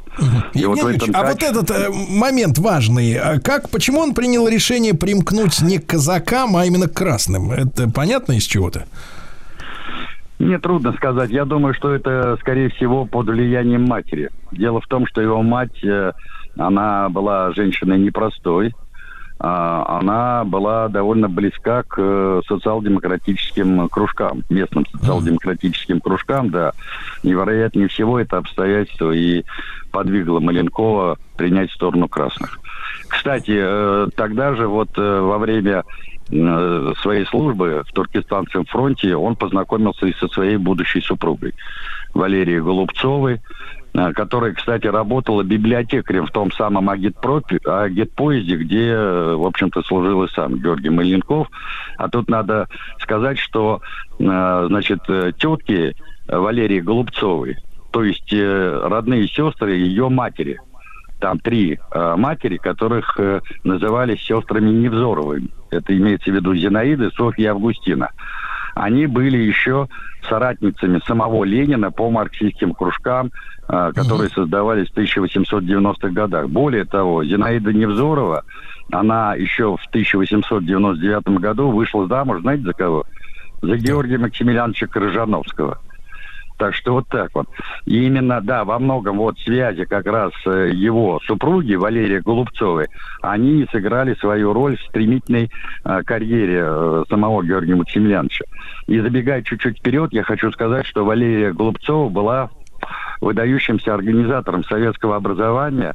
И мало кто знает, она была ректором Московского энергетического института. Кстати, и она сама, и Георгий Максимилианович, видимо, под влиянием Георгия Максимилиановича Крыжановского, как раз и поступили на учебу, э, значит, э, в энергетический институт. То есть они оба были энергетиками, и, как известно, потом Маленков после своей опалы как раз был министром электростанции, а затем э, с 1957 года возглавил одну из электростанций, когда уже попал окончательно в опалу после разгрома так называемой антипартийной группы. Но это мы Евгений Юрьевич, э, чуть-чуть, э, конечно, забежали такой, вперед. Да, вопрос житейский. Смотрите, вот фигурирует все-таки супруга, да, благодаря родственным связям, который, ну, да, назовем вещи своими именами, карьера пошла гораздо более успешной, чем, например, там, Ну да, у самовыдвиженцев, скажем так, да.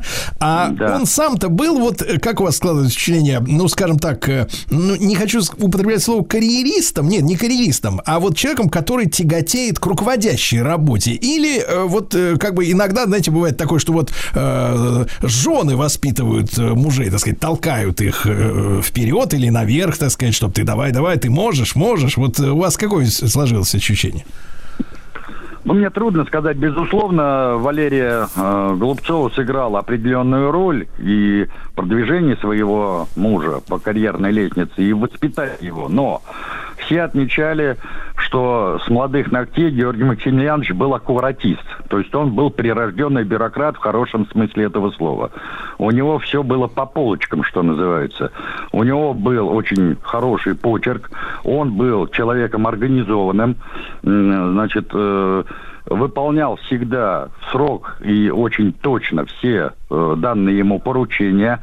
И именно это обстоятельство во многом способствовало началу его карьеры именно э, в качестве технического сотрудника. Сначала э, на, ну, в составе Туркестанского фронта, а затем, когда в 1921 году он переехал уже с супругой в Москву. И именно благодаря ей, кстати, он попал и на работу в аппарат ЦК. Потому что первоначально в аппарат ЦК попала именно она. То есть она начинала партийно-политическую карьеру, да, в центральном партийном аппарате, а потом она перетащила туда уже мужа, но поскольку он был человеком чрезвычайно организованным, аккуратным, то это быстро заметили, и вскоре его сделали техническим секретарем Политбюро. То есть человеком, Евгений который... Опор- Да, но он не был, я так понимаю, таким пламенным, пассионарным каким-то таким вот человеком, который, Нет, э, нет. так сказать, рвал и металл, там сказать, как говорится. Нет, нет, я думаю, что первоначально он вообще не помыслил о какой-либо политической карьере. То есть это был э, сугубо э, аппаратчик, который э, четко и значит, без сучка и задоринки исполнял порученное ему дело. Безусловно, это отметили, а, в том числе и Сталин, поскольку Сталину приходилось уже тогда, с середины 20-х годов, иметь дело, в том числе и с Маленковым, когда оформлялись какие-то решения Политбюро, Оргбюро и других руководящих партийных органов. Сталин же читал все бумаги и отмечал, что бумаги, подготовленные Маленковым, они, э, ну, по сути дела, носят такой идеальный характер. Естественно, Сталину это очень импонировало, поскольку он тоже был человеком порядка и любил организованность, и ему нужны были такие люди, в том числе и в организации работы самого центрального партийного аппарата. Ведь э, в 20-е Хорошо, годы... хорошо, да. Да-да-да, Евгений Юрьевич, ну давайте этим, э, с этого места и продолжим в следующий раз. Евгений Юрьевич Спицын, историк, публицист в нашем цикле «Забытые вожди страны Советов», а Георгий Маленкове у нас речь, как вы понимаете, идет.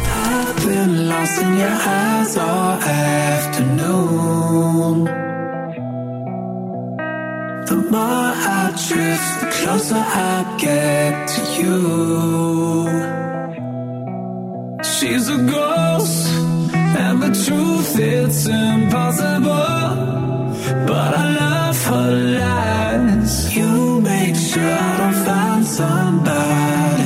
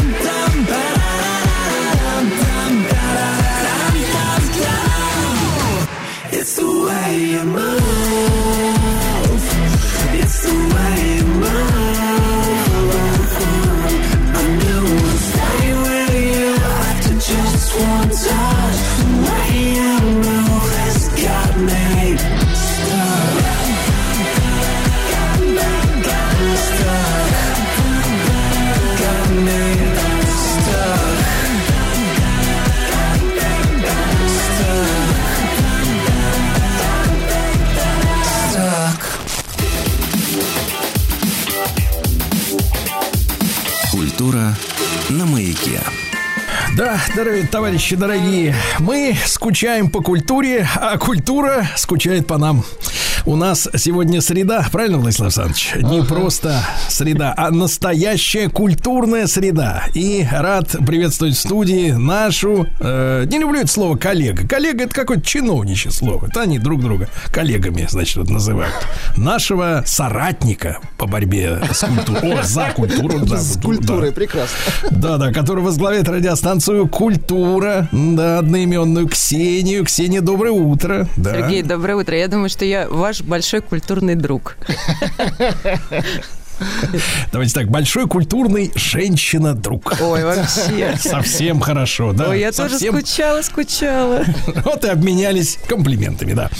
Как поняли уже наши слушатели, говорить мы будем о культуре, о культурных трендах э, во всем их мно- многообразии. Напомню, что наш эфир выходит при информационной поддержке национального проекта «Культура», который реализуется по решению президента. Включает он в себе три крупных направления.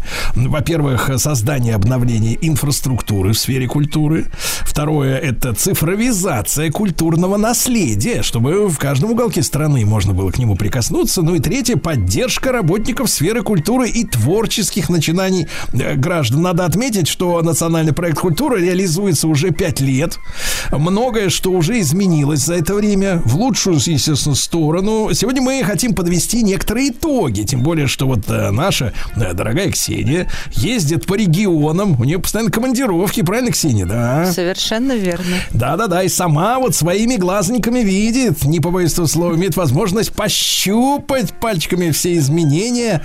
Вот все ведь так, да, Ксения? а? Ну, Да, я, кстати, сейчас пока ехала сюда в студию, я, ну, проверяла верстку новостей на культуре, и первая новость это то, что в городе Пивек, а это на минуточку Чукотка, это наш самый северный город России, в рамках нацпроекта появится центр культурного развития, а в селе Кончали новый дом культуры.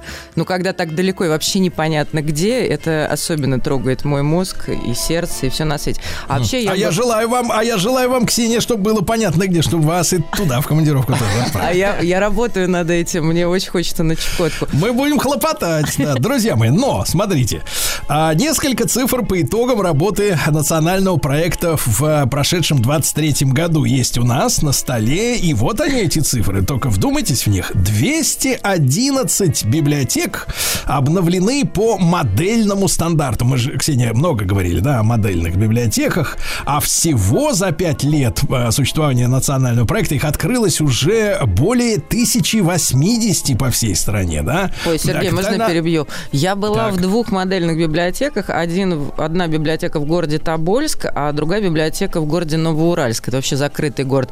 И это производит сильнейшее впечатление. Я никогда в жизни не видела таких библиотек. Там можно жить. Вот, там Да. есть вообще все. И Да. даже VR-очки. Вообще все, вообще- конечно, конечно, да. А, ну вот смотрите, капитально отремонтированы и реконструированы 89 детских школ искусств. Более 300 учреждений получили музыкальные инструменты, оборудование, учебные материалы. Правильно, куда музыкальная школа без инструмента? Открыто 70 виртуальных концертных залов, а всего их сейчас более 370. Это к- 70 это только за 23 год. А, Курсы повышения квалификации прошли 35 912. Представляете, какая точность, а? А, Работников культуры. Всего за время реализации проекта 164 тысячи наших доблестных работников культуры. А вы уже вот говорили о том, э, значит, что вот не, не- не понимаете где. Так вот, отдаленные населенные пункты получили более 55 автоклубов. Понимаете? То есть к вам приезжает, я так понимаю, автобус, да, специально снабженный всем необходимым, да, Э, реконструированы, отремонтированы или просто построены заново 104 дома культуры. Помните, в, каких, в каком упадке все это было в 90-е? А? А вот они, понимаешь, э, снова стоят и радуют. К концу 23-го по всей стране их было открыто более полутора тысяч. и реконструировано и капитально отремонтировано 53 муниципальных музея, а технически оснащены, по последнему слову музейной техники, 249 музеев. А, вот так, Ксения, да. Вот, кстати, автоклубы очень любят в Липецкой области. Там прям э, садятся деятели культуры в эти автофургоны, которые, ну, понятно, с полной начинкой, там, со звуком, Так. со светом. Это прям как мини-сцены разворачивать. И ездят по, по деревням и весим. И все их ждут. И, ну, и, и жизнь там бурлит и кипит. Это страшно приятно. Но э, мы, кажется, сегодня будем фокусироваться на повышении квалификации. Вот вы сказали, что практически 36 тысяч работников культуры прошли те самые Э, Нет, я курсы. уточню, Ксения, мы все-таки люди с вами пунктуальные. 35 912. Помедленнее мы записываем. К- Вот мой поклон вам, как вы вообще цифры произносите. Да. Но говорить мы... Ну, короче, у нас гость сегодня Тамара Потапенко, директор Центра непрерывного образования и повышения квалификации творческих и управленческих кадров в сфере культуры Российского института театрального искусства ГИТИС. Вот она нам сейчас все об этом Да. расскажет. О, да, да. Д- Доброе утро, Тамара. Здравствуйте. Доброе утро. Доброе утро. Да, Тамара, можно вопрос сначала такой человеческий? Э, Вот, а, а зачем, да, зачем нужно э, вот э, деятелей культуры, да, и региональных в том числе, вот что им там повышать? Они и так вот смотришь на них, и так очень культурные люди. Знаете, на самом деле было бы странно, если бы это было наоборот. Э, э, Ну, понятно, всем понятно, известно, что э, культура играет важную роль в жизни общества. И человек формируется под, куль- под воздействием культурных ценностей всю жизнь. А эти культурные ценности, они передаются с поколения в поколение. И, конечно, уровень культуры зависит от уровня э, тех работников, которые работают в этой культуре. И если они не развиваются ни духовно, ни творчески, то что можно говорить о уровне культуры? Поэтому очень важно, чтобы они учились развивались, и тогда и уровень культуры у нас будет другой. Тамара. Вот, вот, вот, Тамара, Тамара, а можно, э, Ксения, один воспользуюсь, так сказать, да, правом Паузой. этого самого, сильного, да, значит, физически, да. Смотрите, э, Тамара, это очень модное в последнее время слово развиваться, да? А, я обычно, обычно от женщин слышу. Да. Вот мужчины как-то вот не, не развиваются, видимо. Так вот, или, по крайней мере, скрывают это дело. А вот, э, ну, в личном плане не хочу в этом копаться, там сложно, все сложно. А вот в плане вот деятелей культуры, вот развитие его, оно что подразумевает под собой? Э, Ну, во-первых, э, творческие способности, творческие навыки, а, которые на основе таланта. Если, ну, как, э, как балерина, э, который делает каждый день э, станок, а, если она его не будет делать, то у нее мышцы не так будут работать, нога не будет так подниматься. Она все время должна быть в строю, она все время должна развиваться в этом смысле, да. Так же, как и актер. Если он э, заштамповался, если он не гибок в мышлении своем, а в теле своем, это тоже сразу э, чувствуется и на сцене. То есть вот и играет всю жизнь, например, генералов полицейских, и вот застоялся немножко, да? Или в этом бандитов, да. Сергей, у меня серьезный Постоянно. вопрос. Можно? Да. Человечно. А, вот с одной стороны повышение квалификации, ну все понятно, это повышать свой уровень культуры, чтобы это не значило. Но есть же всегда большая проблема, как культурным работникам, ну вот директорам библиотек, театров местных, там народных театров, донести ту самую культуру до народонаселения. Ну то есть классно, когда ты сам развит, но здорово, когда к тебе приходят и берут от тебя все, что ты знаешь. Вот с точки зрения повышения квалификации, вот вы обучаете вот этому инструментарию, как донести культуру до людей, как э, привести людей в те же самые театры, библиотеки, дома культуры. Э, Вы знаете, ну, прежде всего, это нужно делать хорошие э, продукты каждой своей области. Значит, если это театр, значит, это должен быть хороший, интересный спектакль. Если это библиотека, значит, там должны быть хорошие, интересные книги и хорошее обслуживание в этой библиотеке. То есть, опять же, мы утыкаемся в профессиональные навыки. И, и не нужно э, никаких, понимаете, если какие-то будут замечательные маркетинговые ходы придуманы, но при этом будет неинтересный спектакль, то э, зритель-то поймет и он все равно не придет в следующий раз. Поэтому прежде всего, конечно, это э, должен быть э, высокого уровня тот продукт, который э, этой организации творческой э, делается. Опять мы упираемся в профессиональные навыки. Создателя. Да, да. А как у сам процесс организован, повышение квалификации? Ксения, а можно вопрос? Да. А можно вопрос? А кто решает, кому надо из вот деятелей э, культуры, как бы, так сказать, подтянуть, так сказать, развиться, а кто уже, так сказать, нормально себя? Есть ли какие-то у нас тесты какие-то, да? Или вот кто определяет? Ты едешь на повышение. Ой, браво, хороший вопрос. Да, вы знаете, нет, ну, во-первых, конечно, это дело, же- это прежде всего Дело желание... житейское. Дело, ну, во-первых, желание самого человека. Насильно, э, я думаю, что никто насильно не заставляет. Нет такого, э, ну, нет э, такого жесткого теста, что ты сегодня должен. Дело в том, что вот о, есть профессии, где действительно э, там раз в три года э, ты должен повышать свою квалификацию. Это как педагоги, врачи. Есть такие профессии. А, но понятно, что у актеров и режиссеров нет таких стандартов. И это хорошо. Слава богу. А на самом деле, э, конечно, важнее всего, когда человек сам чувствует, что ему нужно, что вот он заштамповался, застоялся, чего-то ему не хватает. Это нормально. Поэтому творческие профессии – это прежде всего развитие однозначно.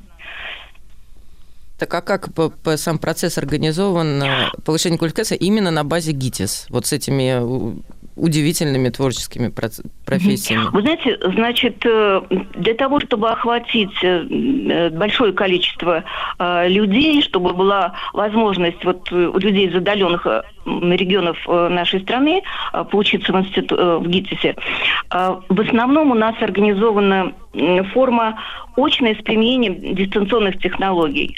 И очень часто у нас такие группы в смешанном формате, когда небольшая часть людей э, присутствует в Москве в ГИТИСе, а огромная аудитория э, в это время э, участвует дистанционно. То есть у нас идет телевизионная трансляция по каналам интернет э, этих занятий. Это такая уже проверенная, хорошая форма. И могу сказать, что люди иногда этого боятся, и так как мы проводим каждый раз опросы слушателей после каждой программы, то многие говорят, мы так боялись, думали, ну что там, это ерунда, все это дистанционно, вообще ни о чем. А после того, как они прошли у нас занятия, о, это интересно, это очень, это, это здорово. Ну, да, ну вот, в основном так. Сергей, вот вам не хочется спросить, а как же актеру поднимать свое мастерство исключительно Мне хочется онлайн? спросить, да, вот у нас есть в коллективе актер Алексей Алексеевич Веселкин, мне кажется, ему пора. Онлайн? Да, потому что, потому что, конечно, я понимаю, что вот когда у человека, например, звание заслуженный артист, да, Российской Федерации, да, уже как бы, так сказать, к нему вот так не подъедешь, не скажешь, а не хочешь ли ты на переквалификацию в, в ГИТИС, да? Но я считаю, что А и таких нам а- нужно. а- И ввести систему KPI, где было бы четко понятно, как, какой актер состоит. Вот вы говорите, и хорошо, что в творческой среде нет таких измерений, да, а я скажу, что плохо, что нет таких измерений, да. Это какая-то, какой-то алиби, какая-то индульгенция, которую мы не приемлем. Вот. Извините. Забрался. Тамара, не, бер- не берите близко к сердцу, это на так, свое клоунское. крик души, да. Да.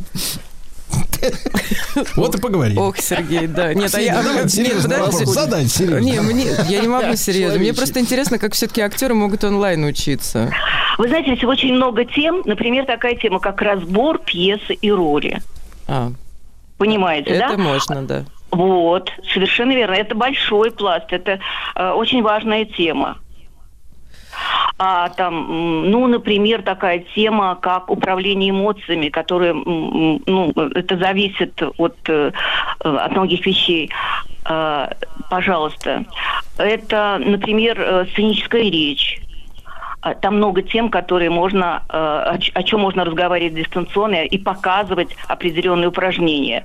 А ты со своей стороны, там далеко в Хабаровске, можешь эти упражнения повторять. Педагог тебя видит, и он может даже поправить. Он же может с тобой поговорить. Это же в режиме диалога все время происходит. Ой, Сергей, представляете, большой экран, там очень много актеров, э, и пр- происходит про- ну, урок э, как раз эм- эмоциональный, и там Нет, бесконечные С эмоциональной лица. точки зрения мне мне кажется, это очень важно, чтобы актер понимал, что он не один такой в поле вот, э, Да. а, значит, э, ш- камень, да, какой-то, Да. гора. А что вот таких много, и могут найти и другого, если будешь плохо учиться на По- курсах Поталантливее. пере- перевоспитания. А вы знаете, да, а, а вы знаете, это, кстати, эм, э, довольно любопытно.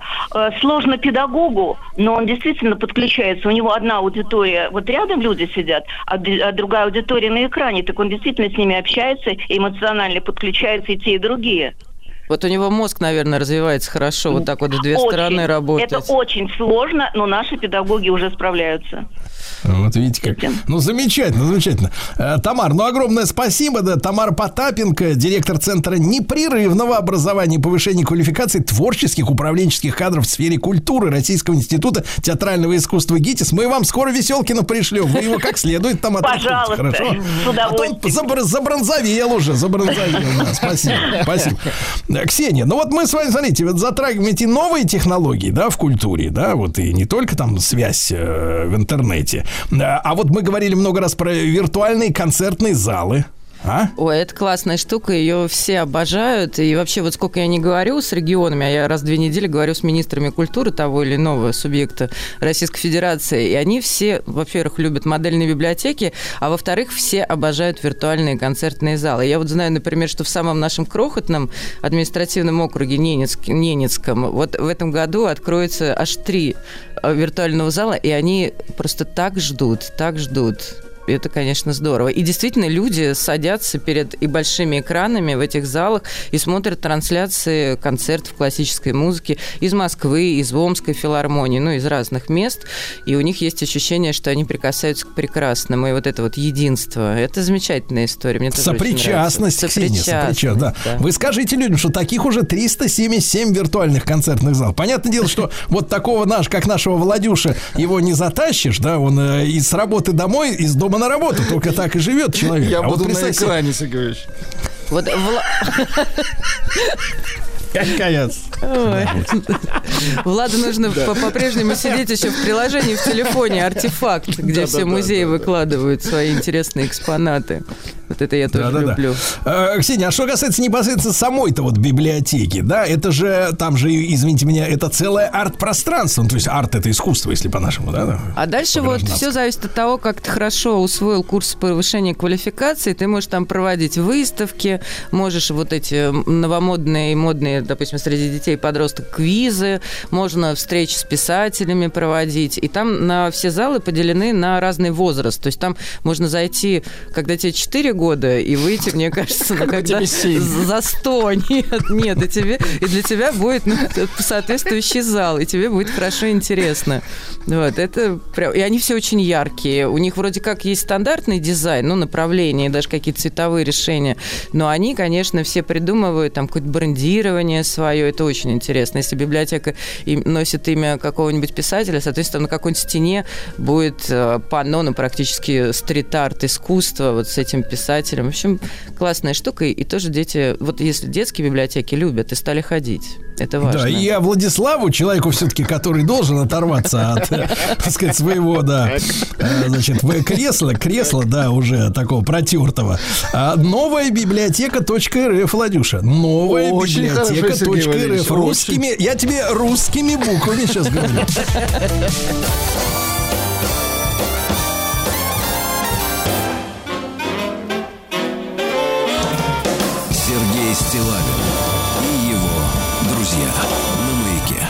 Дорогие товарищи, сегодня у нас отмечается во всем мире такой неофициальный, э, неофициальный день. Нельзя сказать, что праздник, хотя, с другой стороны, и праздник. э, день э, без использования мордокниги, то есть э, запрещенный в России Facebook.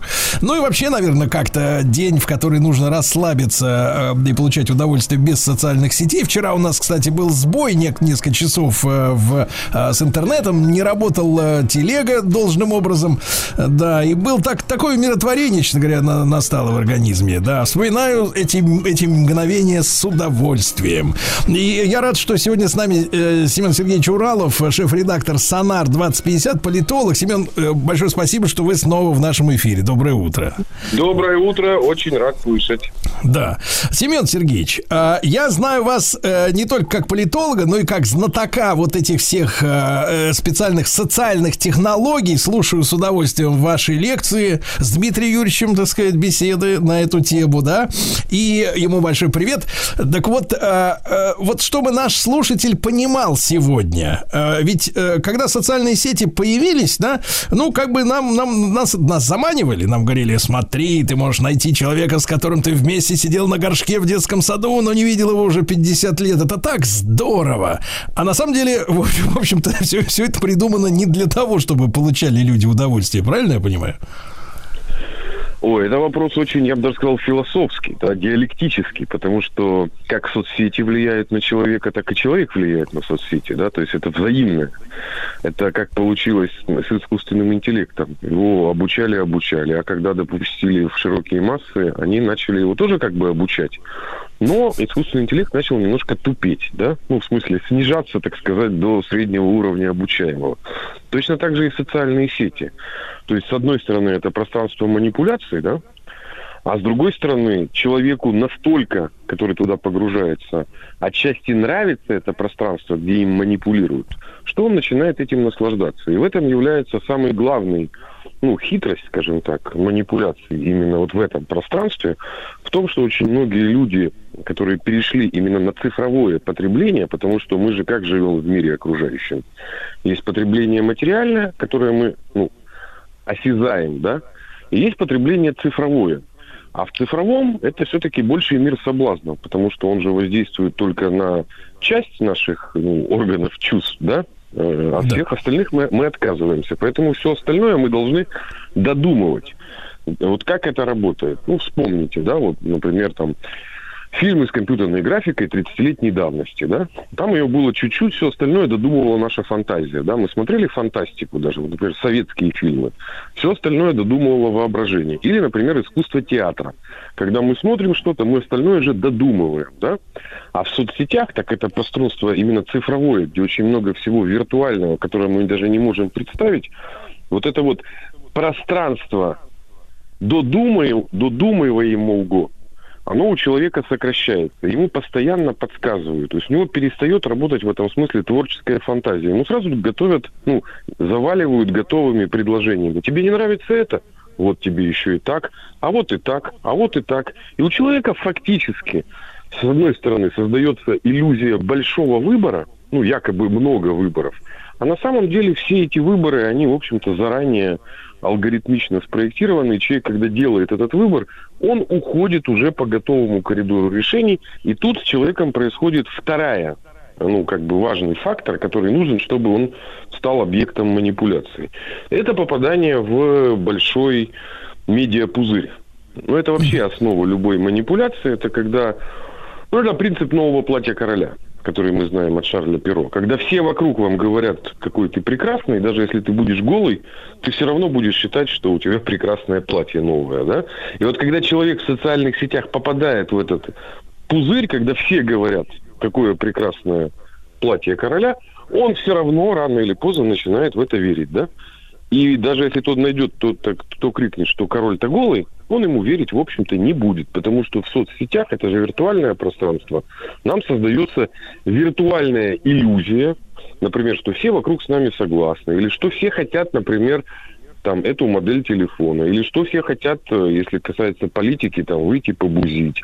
Ну, масса иных факторов, потому что воздействие происходит на две очень простые, ну, в, ну, в в человеческом мышлении боль и наслаждение. То есть все основы манипуляции, они основаны за того, у человека же широкий спектр чувств есть, да? И вот внутри вот этого широкого спектра чувств есть такие вот базовые эмоции, на которые ну, очень просто давить для того, чтобы у человека отрубались все остальные высшие, да, то есть чувства. Это боль и наслаждение. И вот если человеком манипулировать вот в этим, ну, то есть постоянно давить либо на нервные окончания, связанные с болью, либо с наслаждением. Если его вот так вот постоянно тыкать в одно и в другое, он рано или поздно превращается который попал в этот пузырь, который, как я говорил изначально, ми- медийный, он превращается, ну, вот то, что мы называем, Дмитрий Юрьевич то, что называет малолетними дебилами, да, я это немного дооформил, как это, носителей фекального мышления сетевого, да, вот, фекалоиды я их называю. Человек в таком состоянии, он не может в себе это держать, и он начинает всех остальных в это втягивать. Потому что когда человеку особенно больно, ну то, что мы сейчас шутим, состояние зрады, да, он не может это все держать. И тогда в чем особенность пространства соцсетей? Оно не просто может манипулировать человеком, да, оно, если уже вот поймали, начали надо боль, наслаждение, воздействие, то человек в этом вот пузыре, в который он попал, медиа, он всех остальных начинает заражать. То есть в соцсетях эти манипуляции, они еще и носят такой эпидемический характер, да, потому что, как мы знаем, в эпидемии же не все не вся популяция сразу поражается, да, ну, когда идет какой-то вирус. Вот точно так же в соцсетях мы можем видеть, что кому-то, так сказать, немножко снесло, ну, как бы, башенку, а кто-то остался э, жив.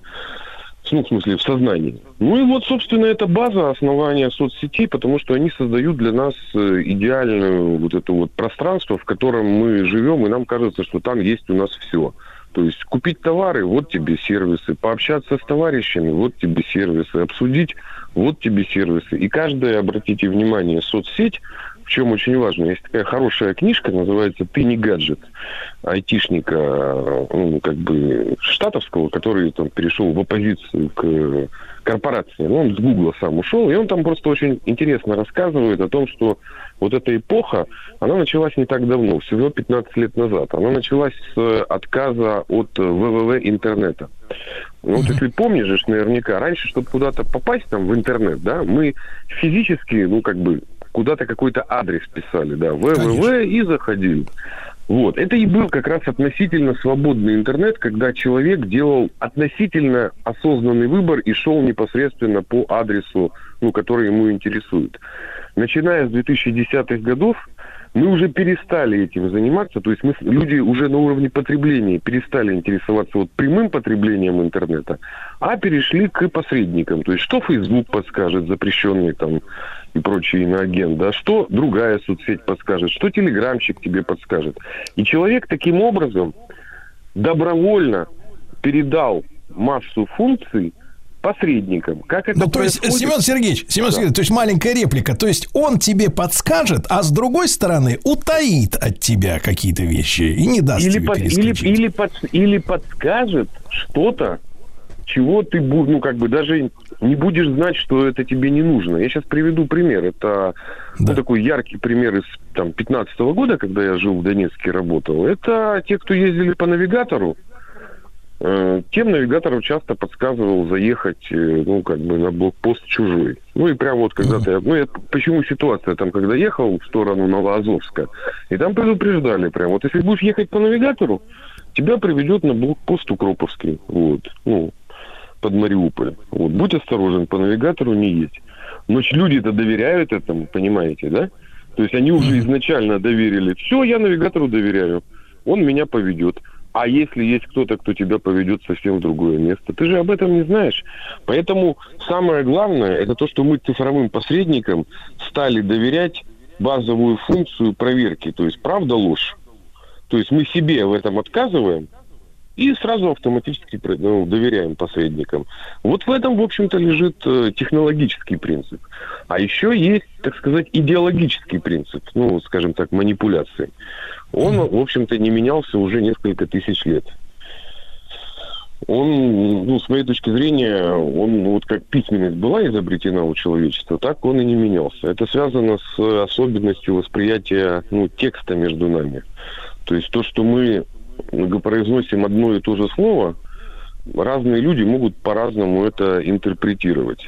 Ну и на этом, Ну да. в общем-то, Да. Да, Ну, да, да, в просто так- зависимости, в зависимости, в том числе от своего психического настроения, да, в этот момент. Я думаю, все авторы, все авторы со мной согласятся, да, потому что иногда напишешь что-то достаточно прозрачное, все равно найдется один, два, три э, черта, который перековеркает, да. Семен Сергеевич, давайте сразу после короткой рекламы продолжим. Семен Уралов, э, шеф-редактор Сонар 2050, э, политолог, и мы сегодня э, празднуем День без социальных сетей. Есть такой неофициальный праздник. Сергей Стилавин и его друзья. На маяке. Друзья мои, сегодня неофициальный день без социальных сетей. Семен Сергеевич Уралов, э, ф- шеф-редактор Сонар 2050, политолог с нами. Семен Сергеевич на полусловие прервал. Так вот, э, тысячелетний способ, да, который тоже э, политологически используется, в чем он состоит? Э, Да, тысячелетний способ, он связан с тем, чтобы работать с двумя категориями, желаемого и действительного. В основе всех манипуляций лежит следующая вещь. Либо подогнать желаемое под действительное, либо действительное под желаемое. То есть, поэтому первое, нужно для начала выяснить, чего, так сказать, человек желает, да, то есть, чем его картина, ну, то есть, чего он хочет. Это Бодрияр очень хорошо описал в обществе потребления, потому что человек, когда чего-то хочет, а пространство соцсетей – это вечное пространство желания, он всегда страдает. То есть, потребитель всегда немножко страдает. На это нужно давить. А действительное, ну, это пространство, ну, как бы, создания виртуальной реальности для человека. Вот это у нас по- постоянно и всюду происходит. Ну, это все эти фейки и прочее. И вот, соответственно, когда ты, с одной стороны, понимаешь, что человек, так сказать, желает, да, и поэтому манипуляции рука об руку ходят с маркетингом, да, потому что, ну, желания, они все-таки выражены в потреблении очень четко. И поэтому у нас сначала учат, э, ну, как бы сначала нас нами манипулируют маркетологи с самой ранней детства. Это же начинается с чего? С того, что надо съесть ложечку каши за папу, за маму.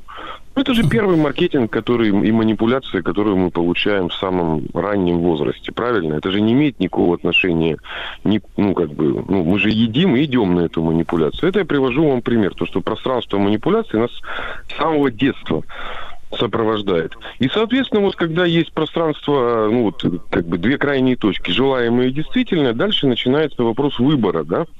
А человек же выбирает, он из чего опирается? Он либо опирается на свой личный опыт, которого у него не может быть очень много и во всех сферах, либо второе, на авторитеты некие, да, то есть он должен кому-то довериться.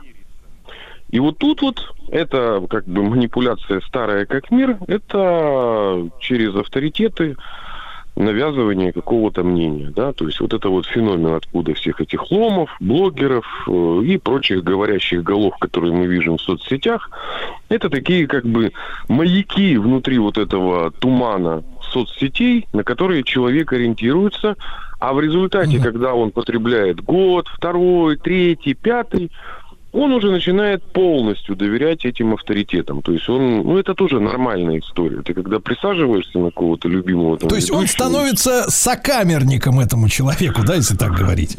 Если эхокамера, да, в общем-то, да, ну так и получается. И Не, ну мы человека- говорим о, замкну- о, о жизни в замкнутом пространстве, а живого общения нет. Вот он с каким-то этим чу- чучелом, да, общается через экран, и все. И кто у него там еще есть вокруг него? Семен Да, Сергеевич, вопрос очень, очень хотел задать важный. А вот это се- сети, социальные сети, эти движки, которые там работают, и все эти схемы используют, как вам кажется, это получилось как бы случайно? Или это математически просчитанная система, которая, в принципе, на, на заре вот выхода э, в широкий пользовательский такой вот, да, вот пространство пользовательское уже, уже было задумано. Как вы это видите? Я думаю, что это естественный процесс, который произошел после того, как информация стала капиталом. Дело в том, что вот IT-сфера, да, инженерная, информационная, которую мы видим, она же после того, как стала сферой большого бизнеса, она начала развиваться по законам капитализма. И там произошли точно такое же формирование крупных монополий, как это произошло в сфере банкинга, ну, всего-всего, да, ну, то есть, как бы, капитализм стремится к монополизации.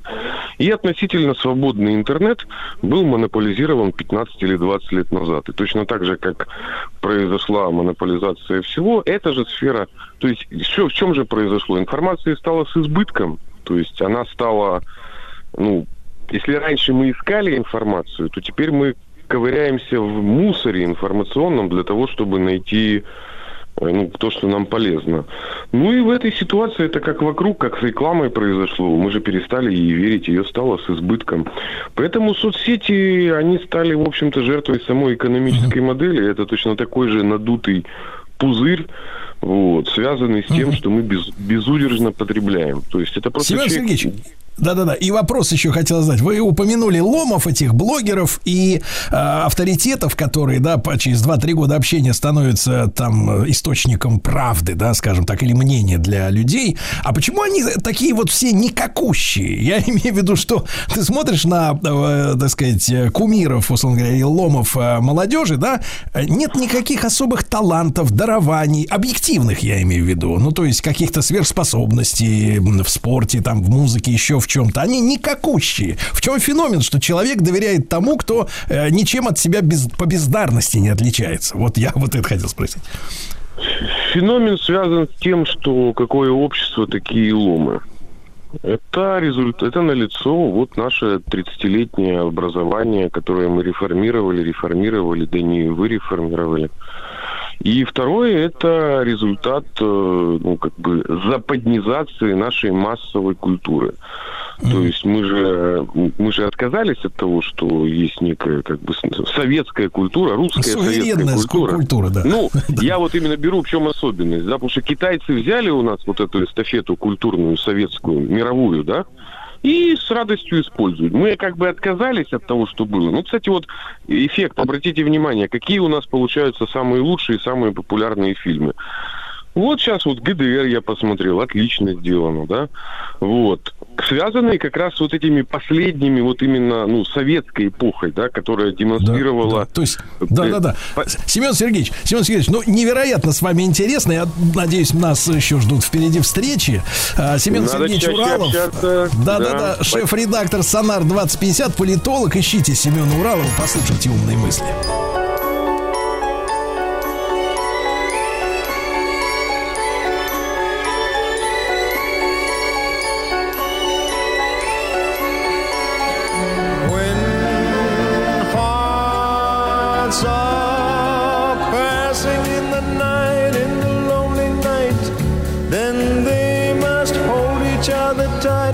So very tight, and take a chance that in the light, in tomorrow's light, they'll stay together.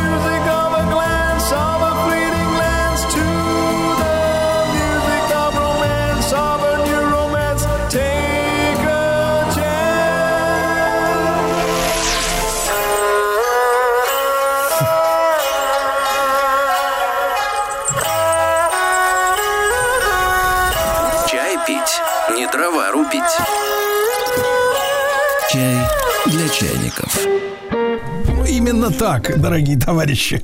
А Наталья Леликова, Ти-тестер, чайный эксперт компании Юлиус Майнл и автор образовательного проекта «Ароматика» вновь с вами, с нами и с вами тоже. А, Да, Наталья, доброе утро. Др- Доброе, Доброе утро. Наталья, ну у нас сегодня легенды чая. Мы как, так сказать, чефернем, э, так сказать, легендарно, да?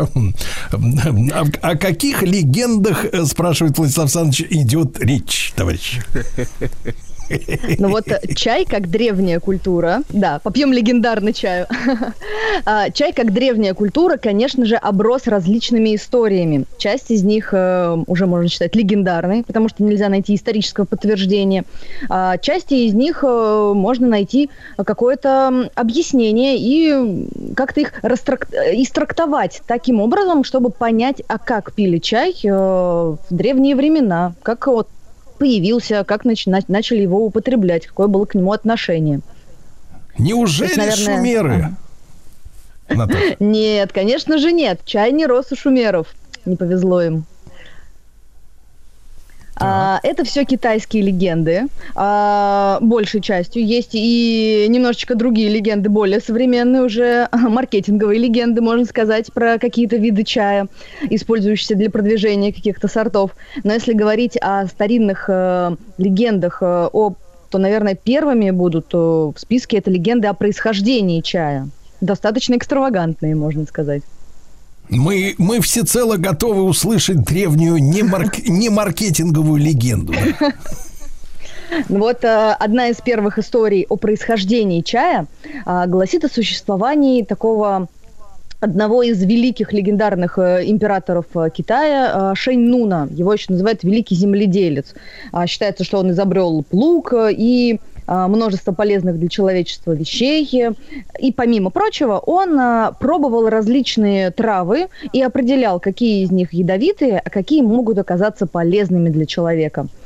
И перепробовав э, множество трав, он э, пришел к выводу, что большая часть из них э, отравлены, ну, что они не, не полезны, что они являются вредными для человека. И лежа, э, отдыхая после этой непростой дегустации, он а, решил вскипятить себе котелочек э, воды, чтобы а, изгнать яд из организма, выпив воду. Ну, вот у него были такие способности э, чудесные, видимо. А, и в этот котелок, пока он дремал возле кипящей воды, слетели листочки чая. Они в воде заварились. И получи, э, когда он проснулся, попробовал этот отвар, он почувствовал, что все яды из его организма вышли совершенно чудесным образом. И хотя это легенда, которая а, гласит о- об императоре, исторических свидетельств существования которому, по сути, нет, а, мы все-таки можем извлечь из нее практический э, момент. А, Из нее можно проследить, что люди относились к чаю как к лекарству. То есть самое первое отношение к чаю было именно как лекарственному средству, которое способно изгонять яды из организма. Удивительно, Наташ, но и коричневые газировки поначалу 150 лет назад относились как к лекарству. Потом уже как бы изменили ре- рецептуру. Ну, это так, э, ремарка маленькая, да.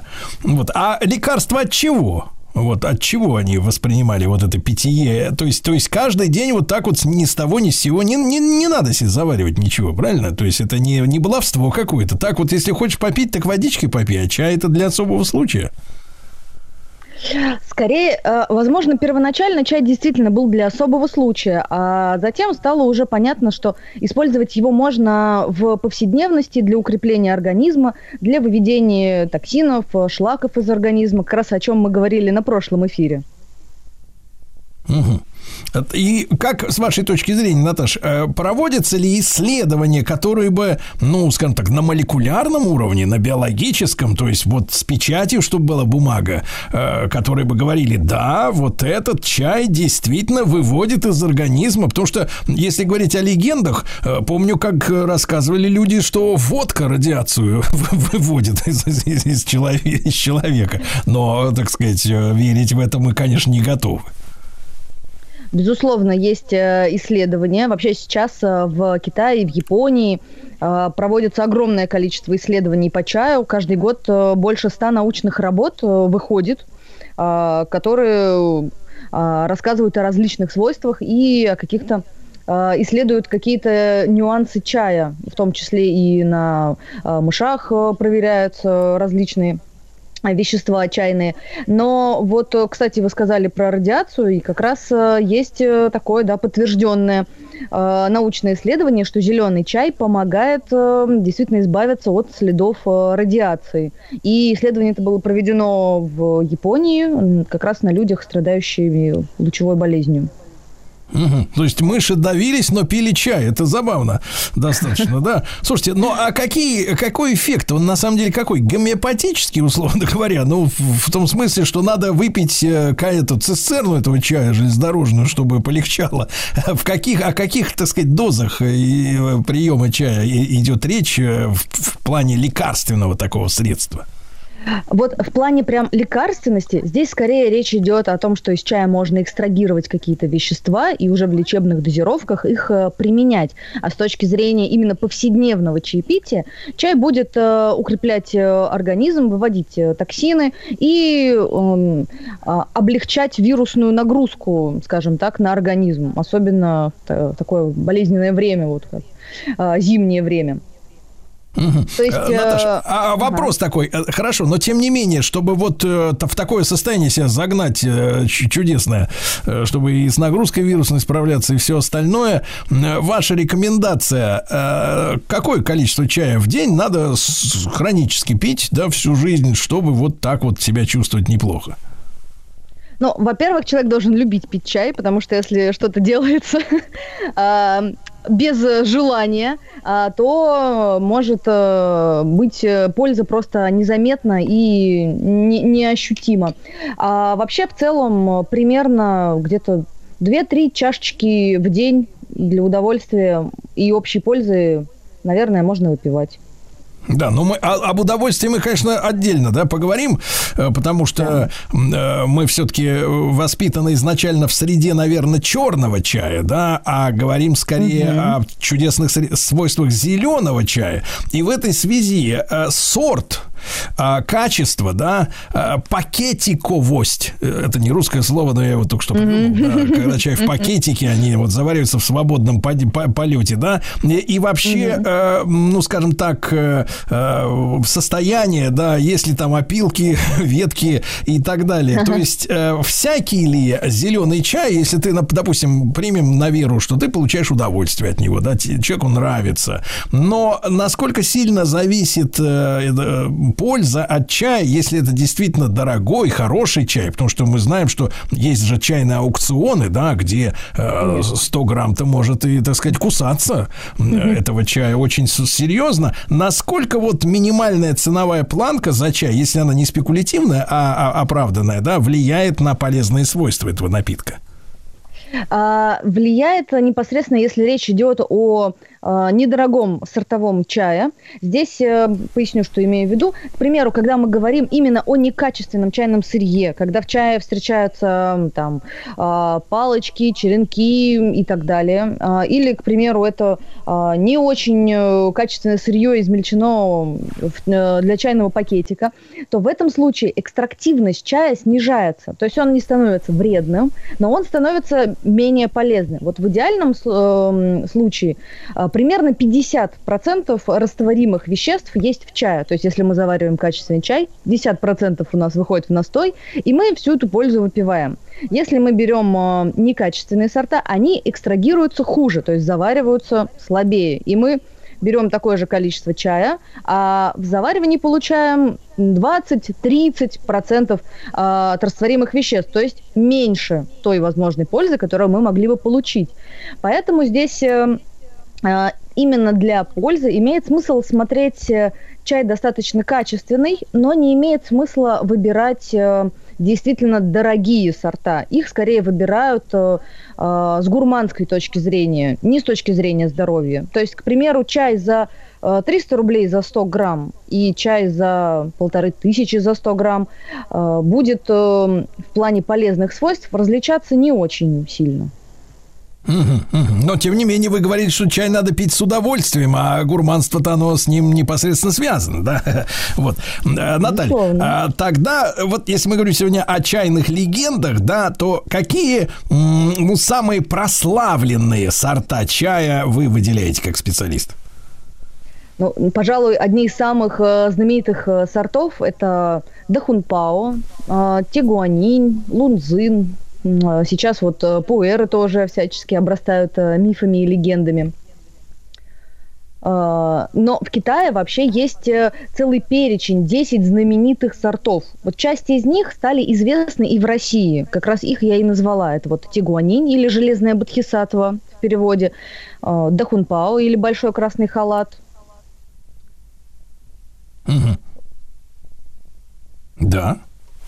Э, Вот как Так. раз про них э, достаточно много тоже есть э, э, историй и легенд.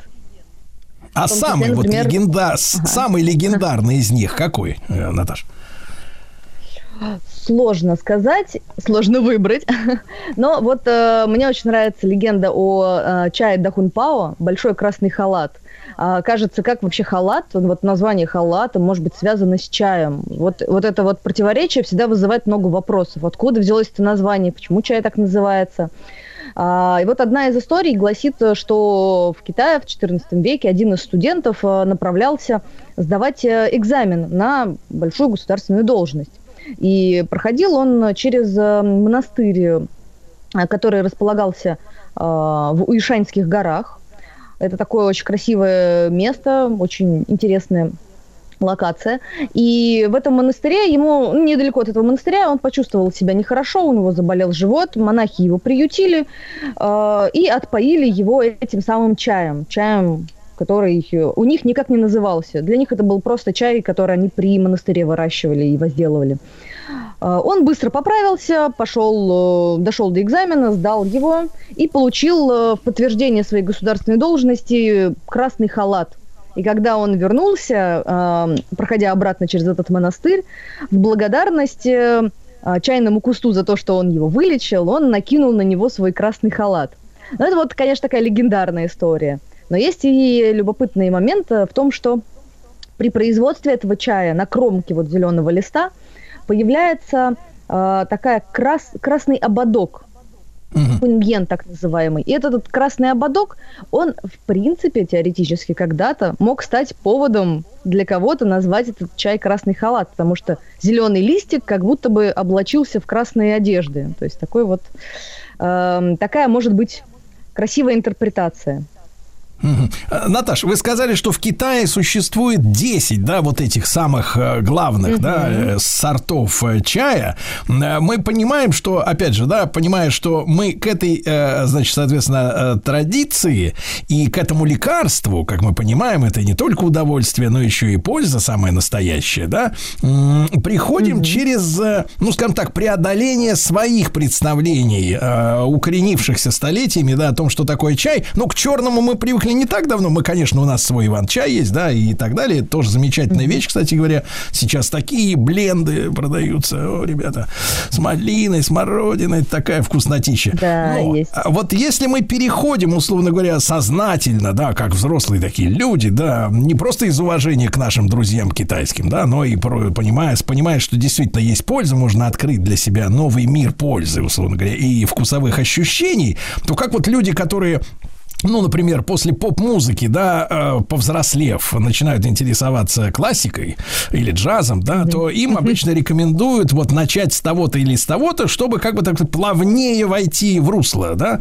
чтобы полегче был этот переход из одного в другое э, э, удовольствие. С вашей точки зрения, вот из этих десяти китайских сортов самых главных, какой самый для наших вкусовых рецепторов, ну, так сказать, понятный и с который наиболее просто э, входит в нашу жизнь благодаря тому, что мы его аромат, вкус э, наиболее, так сказать, э, беспроблемно усваиваем и начинаем быстрее наслаждаться, чем какими-то э, хитро, так сказать, сплетенными вкусами других, более сложных Мгм. чаев. Вот с вашей точки зрения, кто, какой чай, какой сорт чая является послом китайского чаеведения, скажем так, вот у нас? Вот здесь а, есть, можно выделить абсолютно однозначный э, сорт. Он не входит в десятку знаменитых, но он к ней э, максимально приближается. Не входит лишь потому, что появился более позднее время. И этот сорт называется диньхун. Это красный чай, то есть э, для нас будет такой же черный чай, как мы привыкли пить. Но вот только штука в том, что э, его в 50-е годы продумали э, вместе с э, китайцами на китайском производстве наши советские чайные технологии. Этот чай был как раз разработан под русский вкус. О, э, еще раз, Наташа, называется Диньхун, да? Дяньхун, дяньхун. Дяньхун. А как это переводится буквально? Буквально это переводится как э, красный чай из Юнани. Вот э, э, неочевидный такой перевод. Дянь это старое название провинции Юннань, поэтому вот такое сокращенное название. Просто э, чай, э, который имеет защищенное географическое название, производится он только в одной провинции. И вот именно Да. он максимально приближен к нашим вкусам. Вы говорите, что он красный или черный, соответственно, а каким методом он заваривается? Потому что мы знаем, да, там вещи такие в Китае, там проливать чай или другие, то к этим, к этим, к этой истории мы еще подойдем, я думаю, в будущем, да. Но вот если говорить самый такой советско-китайский чай, вот так вот, да, понятный нам, а вот Дян, Дянхун, да, еще раз пытаюсь Да, да, да, все верно. Э, Как, как его заваривать и что он из себя представляет в плане вкусовых ощущений? Ну, то есть, как он отличается от наших привычных этих черных чаев обычных? А, в советское время была очень развита индо, вот, индосоветская торговля. То есть очень много к нам поступало именно индийского чая. В том числе было наше российское чайное производство, а, часть которого тоже купажировалась с индийским черным чаем. В Индии большая часть, немалая часть чая, скажем так, поступала из провинции Ассам. Это чай, который обладает достаточно высокой терпкостью. То есть Да. наверняка вы помните этот терпкий пряный настой, крепкий, а, который да, обычно обязательно еще и разбавляется э, кипяточком. лимончик туда обязательно, чтобы добавляется. помягче, да, помягче, да. Конечно, а то и сахарок, чтобы сгладить э, вот эту терпкость э, избыточную. А вот в Диньхуне этой терпкости э, намного меньше. Он э, не требует ни добавления сахара, и его можно пить с лимоном, если есть желание, но и без него он достаточно густой, насыщенный, очень согревающий, плотный э, настой с пряными и медовыми нотками. Такое ощущение, что в чай уже добавили такого ароматного цветочного меда. Mm-hmm.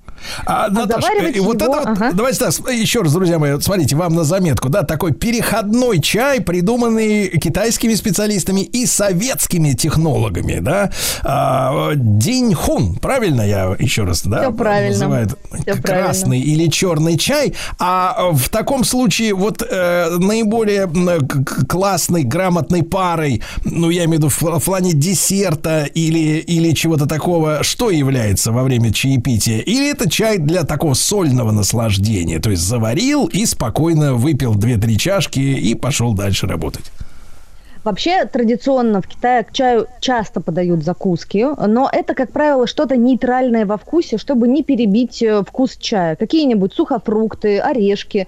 А, Но здесь, э, в России, у нас, в общем и целом, есть культура чайного пейринга. То есть мы сочетаем чай с различными блюдами. Вот черный чай или красный чай, в частности, диньхун, отлично подойдет к любым десертам. Вот с любой выпечкой будет очень здорово сочетаться с... Ну, черный чай с тортиком – это вообще знаменитое сочетание. Его ничем да, не да. перебить. Но самое, но самое главное, что мы понимаем, что вот этот сорт Диньхун, да, красный чай, еще раз разработанный вместе с советскими специалистами, является таким хорошим мостиком, да, между вот этим терпким таким взваром, к которому мы, может быть, привыкли с детства, к э, целому миру зеленых чаев, о котором мы еще э, поговорим, естественно, с Натальей Леликовой, чайным экспертом компании Юлиус Майнл. Спасибо большое.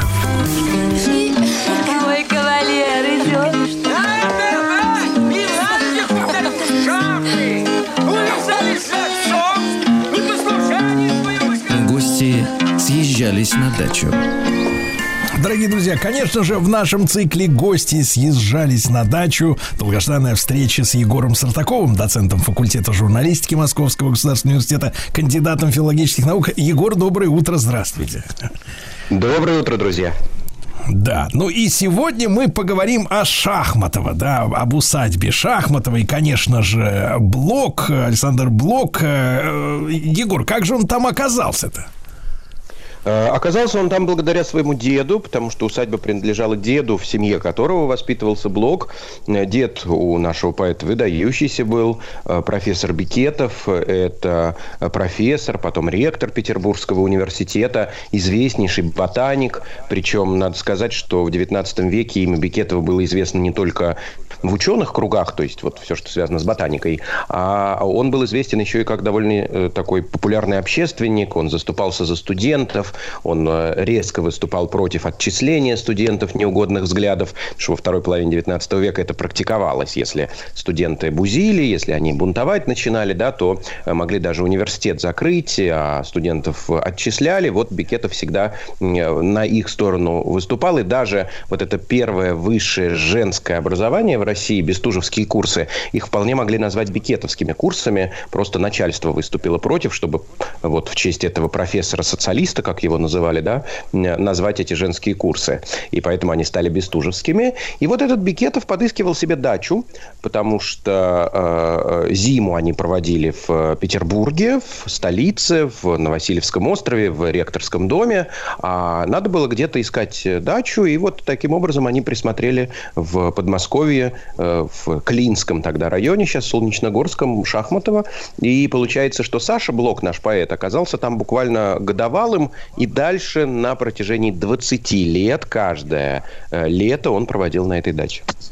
Егор, но закрадывается такой вопрос. Все-таки 700 верст, как говорится, между Питером и Москвой, да? И, ну, не знаю, сейчас, наверное, ленинградцы, питерцы ищут дачу где-нибудь на Карельском перешейке, поближе к Выборгу, может быть, так как-то. А вот на Москву-то матушку замахиваться далековато.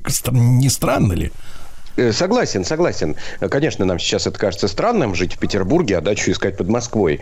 Но объясняется, друзья, это прежде всего дороговизной Петербурга. Петербург невероятно дорогой город, столица Российской империи, и дачи были под Петербургом. Ну и, собственно, они до сих пор существуют. Это вот эти местечки типа Комарова, Лисий нос, вот туда. Но там были фантастические совершенно цены, и там могли себе позволить дачи, я не знаю, приближенной императорской семьи. Там дача Анны Вырубовой сохранилась, э, дача ювелира ювелира Фаберже и так далее. Ректор университета не мог себе позволить дачу в таком дорогом месте, а наоборот, Москва, представьте, даже в пятерку самых дорогих городов Российской империи тогда не входила.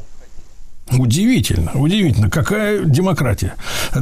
Да. Егор, а, соответственно, мы же понимаем, Блок и Менделеевы, да, это из задачи получилось, получился, так сказать, вот такой впоследствии брак даже между поэтом и дочерью, да, химика. Да, тут так получилось, что у них все совпало, потому что Дмитрий Иванович Менделеев, выдающийся химик, он был преподавателем университета, профессором, потом тоже ректором станет университета. То есть они познакомились-то, разумеется, в Петербурге, потому что жили в одной парадной. Жили в одном доме в этом ректорском флигеле. И вообще-то первый сюда, в Подмосковье, перебрался Менделеев на лето, потому что усадьба Менделеевых, она называется Боблова, она по соседству находится с Шахматова. Менделеев ее купил лет за 8 до Бикетова, потому что у Менделеева там 60-е годы 19 века, а у Бикетова 70 70-е годы. И Менделеев э, Боблова купил, он знал, какие здесь красивые места. Причем надо сказать, что Дмитрий Иванович Менделеев не просто там как на даче э, проводил здесь время, а он здесь развернул э, свои агрономические опыты, он начал использовать экспериментальные растения, он начал какие-то химические удобрения применять для того, чтобы урожайность повысить. То есть он даже эксперименты здесь проводил. Там, правда, очень красивые места до сих пор, потому что это гористая такая холмистая местность. И когда он узнал, что по соседству продается Шахматова, а параллельно узнал, что Бикетов ищет дачу, он сказал, вот не хочешь, тут по соседству это Шахматова продают. И Бикетов приехал, посмотрел, все ему понравилось. И таким образом, да, они оказались вместе. И сейчас это уже все единый музей-заповедник. И официально он называется музей-заповедник Блока Менделеевых. То есть и первую, и вторую фамилию сейчас вставили в заголовок музея. А вот это первое чувство э, между э, влюбленными, как оно проскочило? Слушайте, ну, честно говоря, Саша Блок познакомился с Любочкой Менделеевой, когда Саше было три годика, а Любочке было два годика. Они там в одной песочнице играли. По этому поводу позже вспоминала тетка Блока. Она писала в воспоминаниях, что вот, значит, вместе выходили на прогулку. Э, Дмитрий Иванович Менделеев, отец э, Любы, э, забегал к нам и спрашивал, что там принц ваш идет уже, потому что принцесса уже вышла. И таким образом, вот, значит, они там как-то вместе играли. Потом добавим к этому, что лето тоже проводили вместе. Плюс Александр Блок и Любовь Дмитриевна, они же увлекались театром. И он, и она, Александр Блок, одно время актером хотел стать. И в Шахматове был домашний театр. Они разыгрывали пьесы. И в пьесах всегда играли только парные роли. Если он Чацкий, то она Софья. Если он Гамлет, то она Офелия. Если он Ромео, то она Джульетта. Ну, то есть, кажется, как бы вот э, я всегда говорю, что э, сама жизнь подсказала Блоку, кто будет воплощением вот той самой прекрасной дамы. И, кстати, интересно, что венчались они тоже в Шахматове. Ну, вернее, по соседству. Сейчас тоже это входит в состав музея. Это такая усадьба Тараканова. Э, Сама усадьба не сохранилась, а вот церковь, где они венчались, потрясающая совершенно по красоте, э, барочная церковь, вот она сохранилась. Сейчас она реставрируется, э, ее вернули верующим, и там даже службы проводятся. Вот там, в этих красивейших местах, Блок собрал букет полевых цветов для Любови Дмитриевны, и вот там произошло это венчание. Э, Егор, а как вам кажется, а вот они за эти годы, получается, с двух-трех лет вместе, э, как бы вот в итоге не, не подустали друг от друга? Ой, ну тут сложно сказать. Э, Важно понимать, э, друзья, как Блок воспринимал Менделеева, потому что для него это не просто э, любовь, это не просто жена, это вот воплощение божественной Софии, этой прекрасной дамы. Дело в том, что Блок, полностью поступив в 1901 году на историко-филологический факультет все того же Петербургского университета, он принял философию только что тогда скончавшегося Владимира Соловьева, вот это учение о софиологии, учение о том, что есть некая женская природа мира, вот эта божественная мудрость, которая породила все. И Блок, воспринимая эту философию, понимает, что задача каждого мужчины – найти женщину, которая будет живым воплощением этой божественной Софии. Ну и вот, понятно, да, подсказывает ему жизнь, что его Софией становится Любовь Дмитриевна, стихи о прекрасной даме – это вот как раз э, такое преклонение перед этой прекрасной дамой, то есть скорее он воспринимает себя рыцарем, рыцарем, который служит, э, и вся жизнь которого должна э, послужить этой великой женщине. И поэтому говорить здесь о- об усталости, подустали друг от друга, ну, мне не кажется, честно говоря. Прежде всего, повторяю, потому что это вот рыцарь, вся жизнь которого должна быть посвящена только ей. Э, Егор, а если чуть-чуть вот, э, вот отойти в сторону, да, от наших героев, и вот в это, значит, в Соловьевское вот это вот, да, историю с прекрасной, э, с прекрасным женским началом, да, это не случайно в то время именно такие, значит, вот течения начинались с, ну, скажем так, параллельные или, может быть, просто направленные, ну, где-то в, в- в одном, в одном направлении с эмансипацией, э, не побоюсь этого слова, с феминизмом, да, и так далее. То есть это было общее такое вот течение в то время культурологическое, такой пересмотр отношения к женщине, или я не прав?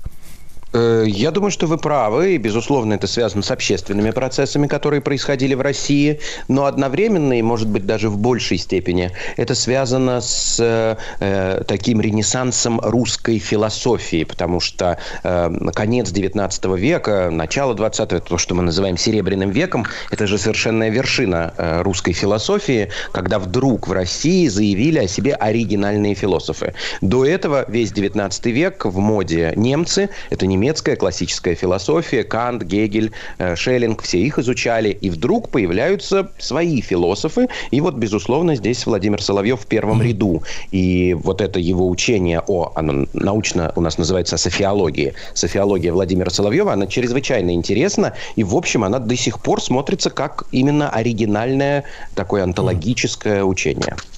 А если это помогало, да, тому же Блоку и вообще авторам э, иметь прекрасную даму, да, перена... ну, делать этот перенос на реального человека из своих фантазий, грез, и наоборот потом на бумагу, да, эти строки, то к, к обычной реальной э, женщине, к ее судьбе это имело какое-то отношение? Как-то менялось общее восприятие женщины из-за вот этого возвышенного, э, прекрасно-дамского вот этого всего, э, значит, теоретического поля? Я думаю, что менялось. В любом случае, любое культурное явление, оно возникает сначала в ограниченном наборе людей, и не думаю, что большое количество людей читали э, софиологические труды Владимира Соловьева, но потом, это, повторяю, характерно для любого явления, оно от вот таких трансляторов, безусловно, одним из э, медиаторов из этих трансляторов блок и выступал, оно спускается до более широкого круга людей. И, конечно, очень многие пытались подражать, э, видели, вот как это блок делает, зачитывались потом стихами, потому что блок был невероятно популярен. И, в общем, на самом деле же часто студентки мои говорят, что вот повезло этой э, дочке химика, но ничем как будто не отметилась, да, подумаешь, что жила по соседству, и вот так получилось, что он именно в ней увидел эту прекрасную даму, и э, воплощал этот образ. Ну, здесь, честно говоря, большой вопрос, повезло или не повезло э, Любови Дмитриевне, но то, что э, вот такое восприятие женщины э, в том числе э, становится, ну, может быть, не повсеместным, но распространяется, безусловно. Но э, женщина-то вот на своем месте, э, в отличие от обычной там супруги, да, э, в, в качестве воплощения, да, э, вот этой прекрасной дамы, она неприкосновенной была, получается, да, то есть это Конечно. нечто, женщина-божество, с которой, собственно говоря, такие вот какие-то плотские утехи-то они как-то и вот не, не вяжутся особо. Да в любом случае важно же понимать, что вот эта прекрасная дама в реальности-то это земная женщина, у которой своя жизнь, свои интересы, в конце концов, свои какие-то земные радости. А вот здесь это и стало проблемой, потому что, ну, все на нее смотрели как на прекрасную даму. Надо соответствовать постоянно этому идеалу. Да и главное, странная эта семейная жизнь, когда я пальцем до тебя не дотронусь, потому что ты на пьедестале, а я рыцарь снизу. И, конечно, ничего у нас с тобой быть не может, потому что ты вот просто моя прекрасная дама, а если, не дай бог, до тебя дотронуться, это тебя испортит. Ну, в общем, так себе эксперимент, Так что, так что Егор, конечно, э, Егор, ваши студентки-то они не знают, чему завидовать, да? Пока что. Мой кавалер идет.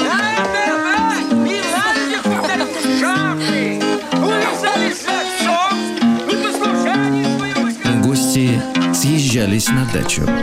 Итак, сегодня у нас усадьба Шахматова, конечно же, Егор Сартаков, доцент факультета журналистики МГУ и кандидат филологических наук. Егор, я так понимаю, что до революции-то успели перестраивать, да, это имение уже? Да, ну, слушайте, смотрите, получается, что довольно долго жили. Если в 1874 году Бекетов э, покупает эту усадьбу, то до революции, получается, они владеют ею на протяжении 40 точно лет. Э, Владеют, и вот Блок каждый год туда приезжает, и в какой-то момент э, Блок, получив наследство от умершего отца, принимает решение главный дом перестроить. И проект выполняет сам Александр Блок. Это тоже, мне кажется, вот такая вещь. Мы мало об этом говорим и недооцениваем культуру Серебряного века в том смысле, насколько они были развиты во всех областях. Вот что взять художников, что взять писателей. Вот представьте, Блок сам разработал проект, по которому дом был достроен, перестроен, там еще один флигель к нему пристроили. И вообще в этом смысле Александр Александрович вот нам представляется такой утонченный, э, на этом портрете известном э, работы Сомова тоже такой утонченный. А он, надо было забор построить, он там забор в Шахматове построил, грядки какие-то деревья сажал и так далее. И вот все это перестраивается в 1910 году, еще 4 года до 1914 года, то есть до начала Первой мировой войны. Каждое лето они посещают Шахматова. Причем, кстати, вы знаете, мы вот об этом не сказали, все удивились, да, что из Петербурга едут в Москву на дачу, но ведь они выезжали на дачу не так, как мы, например, я там на выходные могу на дачу поехать, а они выезжают на весь сезон. Ехали они э, по железной дороге, разумеется, и везли с собой э, множество вещей, скарба, посуды, вот все это с собой везли, и даже повара профессор Бикетов с собой mm-hmm. вывозил из Петербурга, потому что вот часть прислуги какую-то такую чернорабочих набирали прямо из местных, там в Шахматове, неудобно было с собой вести, а вот этих э, поваров, я не знаю, там няню для блока, всех вывозили mm-hmm. с собой из Петербурга. А в это время за квартиркой-то петербургской кто-то присматривал, чтобы там ничего не прорвало и там цветочки? Э, ну, я думаю, что да, это же ректорский дом, там в любом случае весь дом университетский, то есть уж кто-то-то точно найдется, кто присмотрит.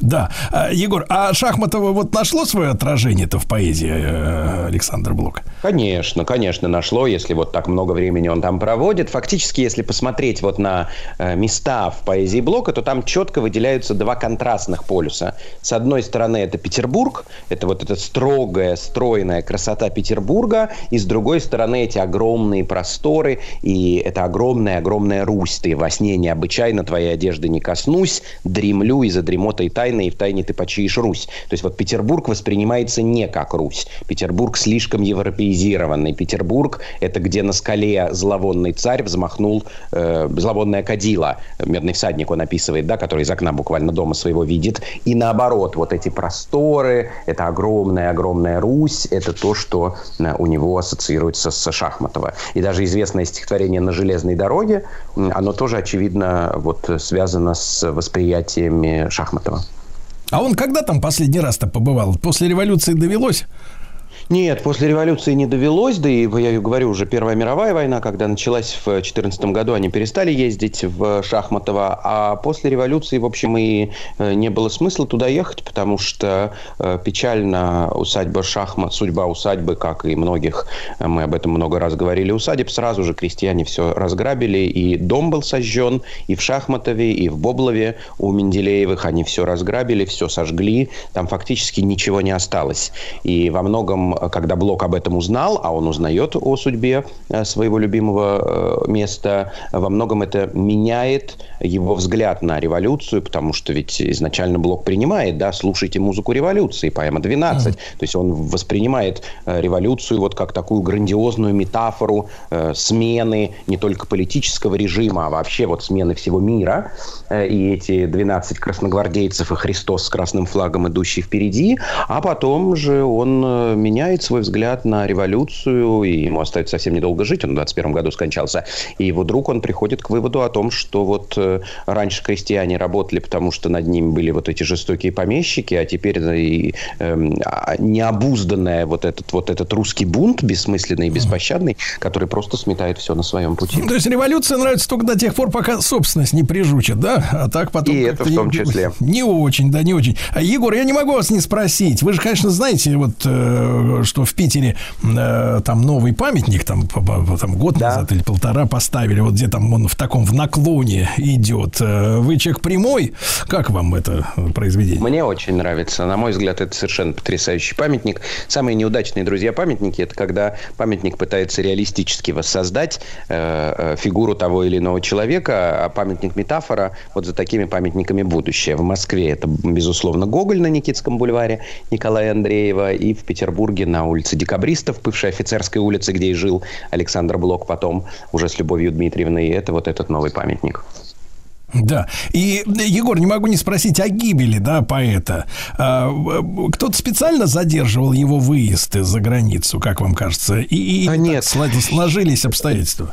Да, не, я не думаю, честно говоря, что кто-то задерживал его выезд. Но э, надо нашим слушателям сказать, что у него начинается какая-то непонятная болезнь э, желудка, и ему он просит о выезде на лечение в Финляндию, и ему не дают выездные документы. Но это, я предполагаю, это делается не специально. Дело в том, что тогда очень много людей хотело выехать. Это еще не возбранялось, еще железного занавеса не было. И э, вот эти вот органы, которые выдают выездные документы, они просто не успевали обрабатывать такое количество э, документов, которое к ним поступало. И вот это все тянется, тянется, тянется. И э, в результате включились уже все. Максим Горький включился, то есть интеллигенция Луначарский включился. Но вот это разрешение о выезде приходит в день, когда блока не стало. То есть в результате он так и не смог выехать. И Любовь Дмитриевна в 21 году его хоронят сначала на Смоленском кладбище, и потом э, его останки были эксгумированы. Сейчас они находятся на Волковом кладбище на литераторских мостках в Петербурге. Егор, э, Шахматова это то место, где Блок был счастлив, с вашей точки зрения? Да, безусловно, это то место, где Блок был счастлив, где во многом еще светлая часть романа с Любовью Дмитриевной развивалась. И, может быть, поэтому сейчас это такой очаровательный музей, связанный с именем Блока и Менделеевых. Ну и мы рекомендуем, конечно, нашим слушателям туда отправиться, правда? Да, конечно. Да, конечно. Егор Сартаков, доцент факультета журналистики МГУ, кандидат филологических наук. А В нашем цикле гости съезжались на дачу. Ну и заезжайте в Шахматово непременно.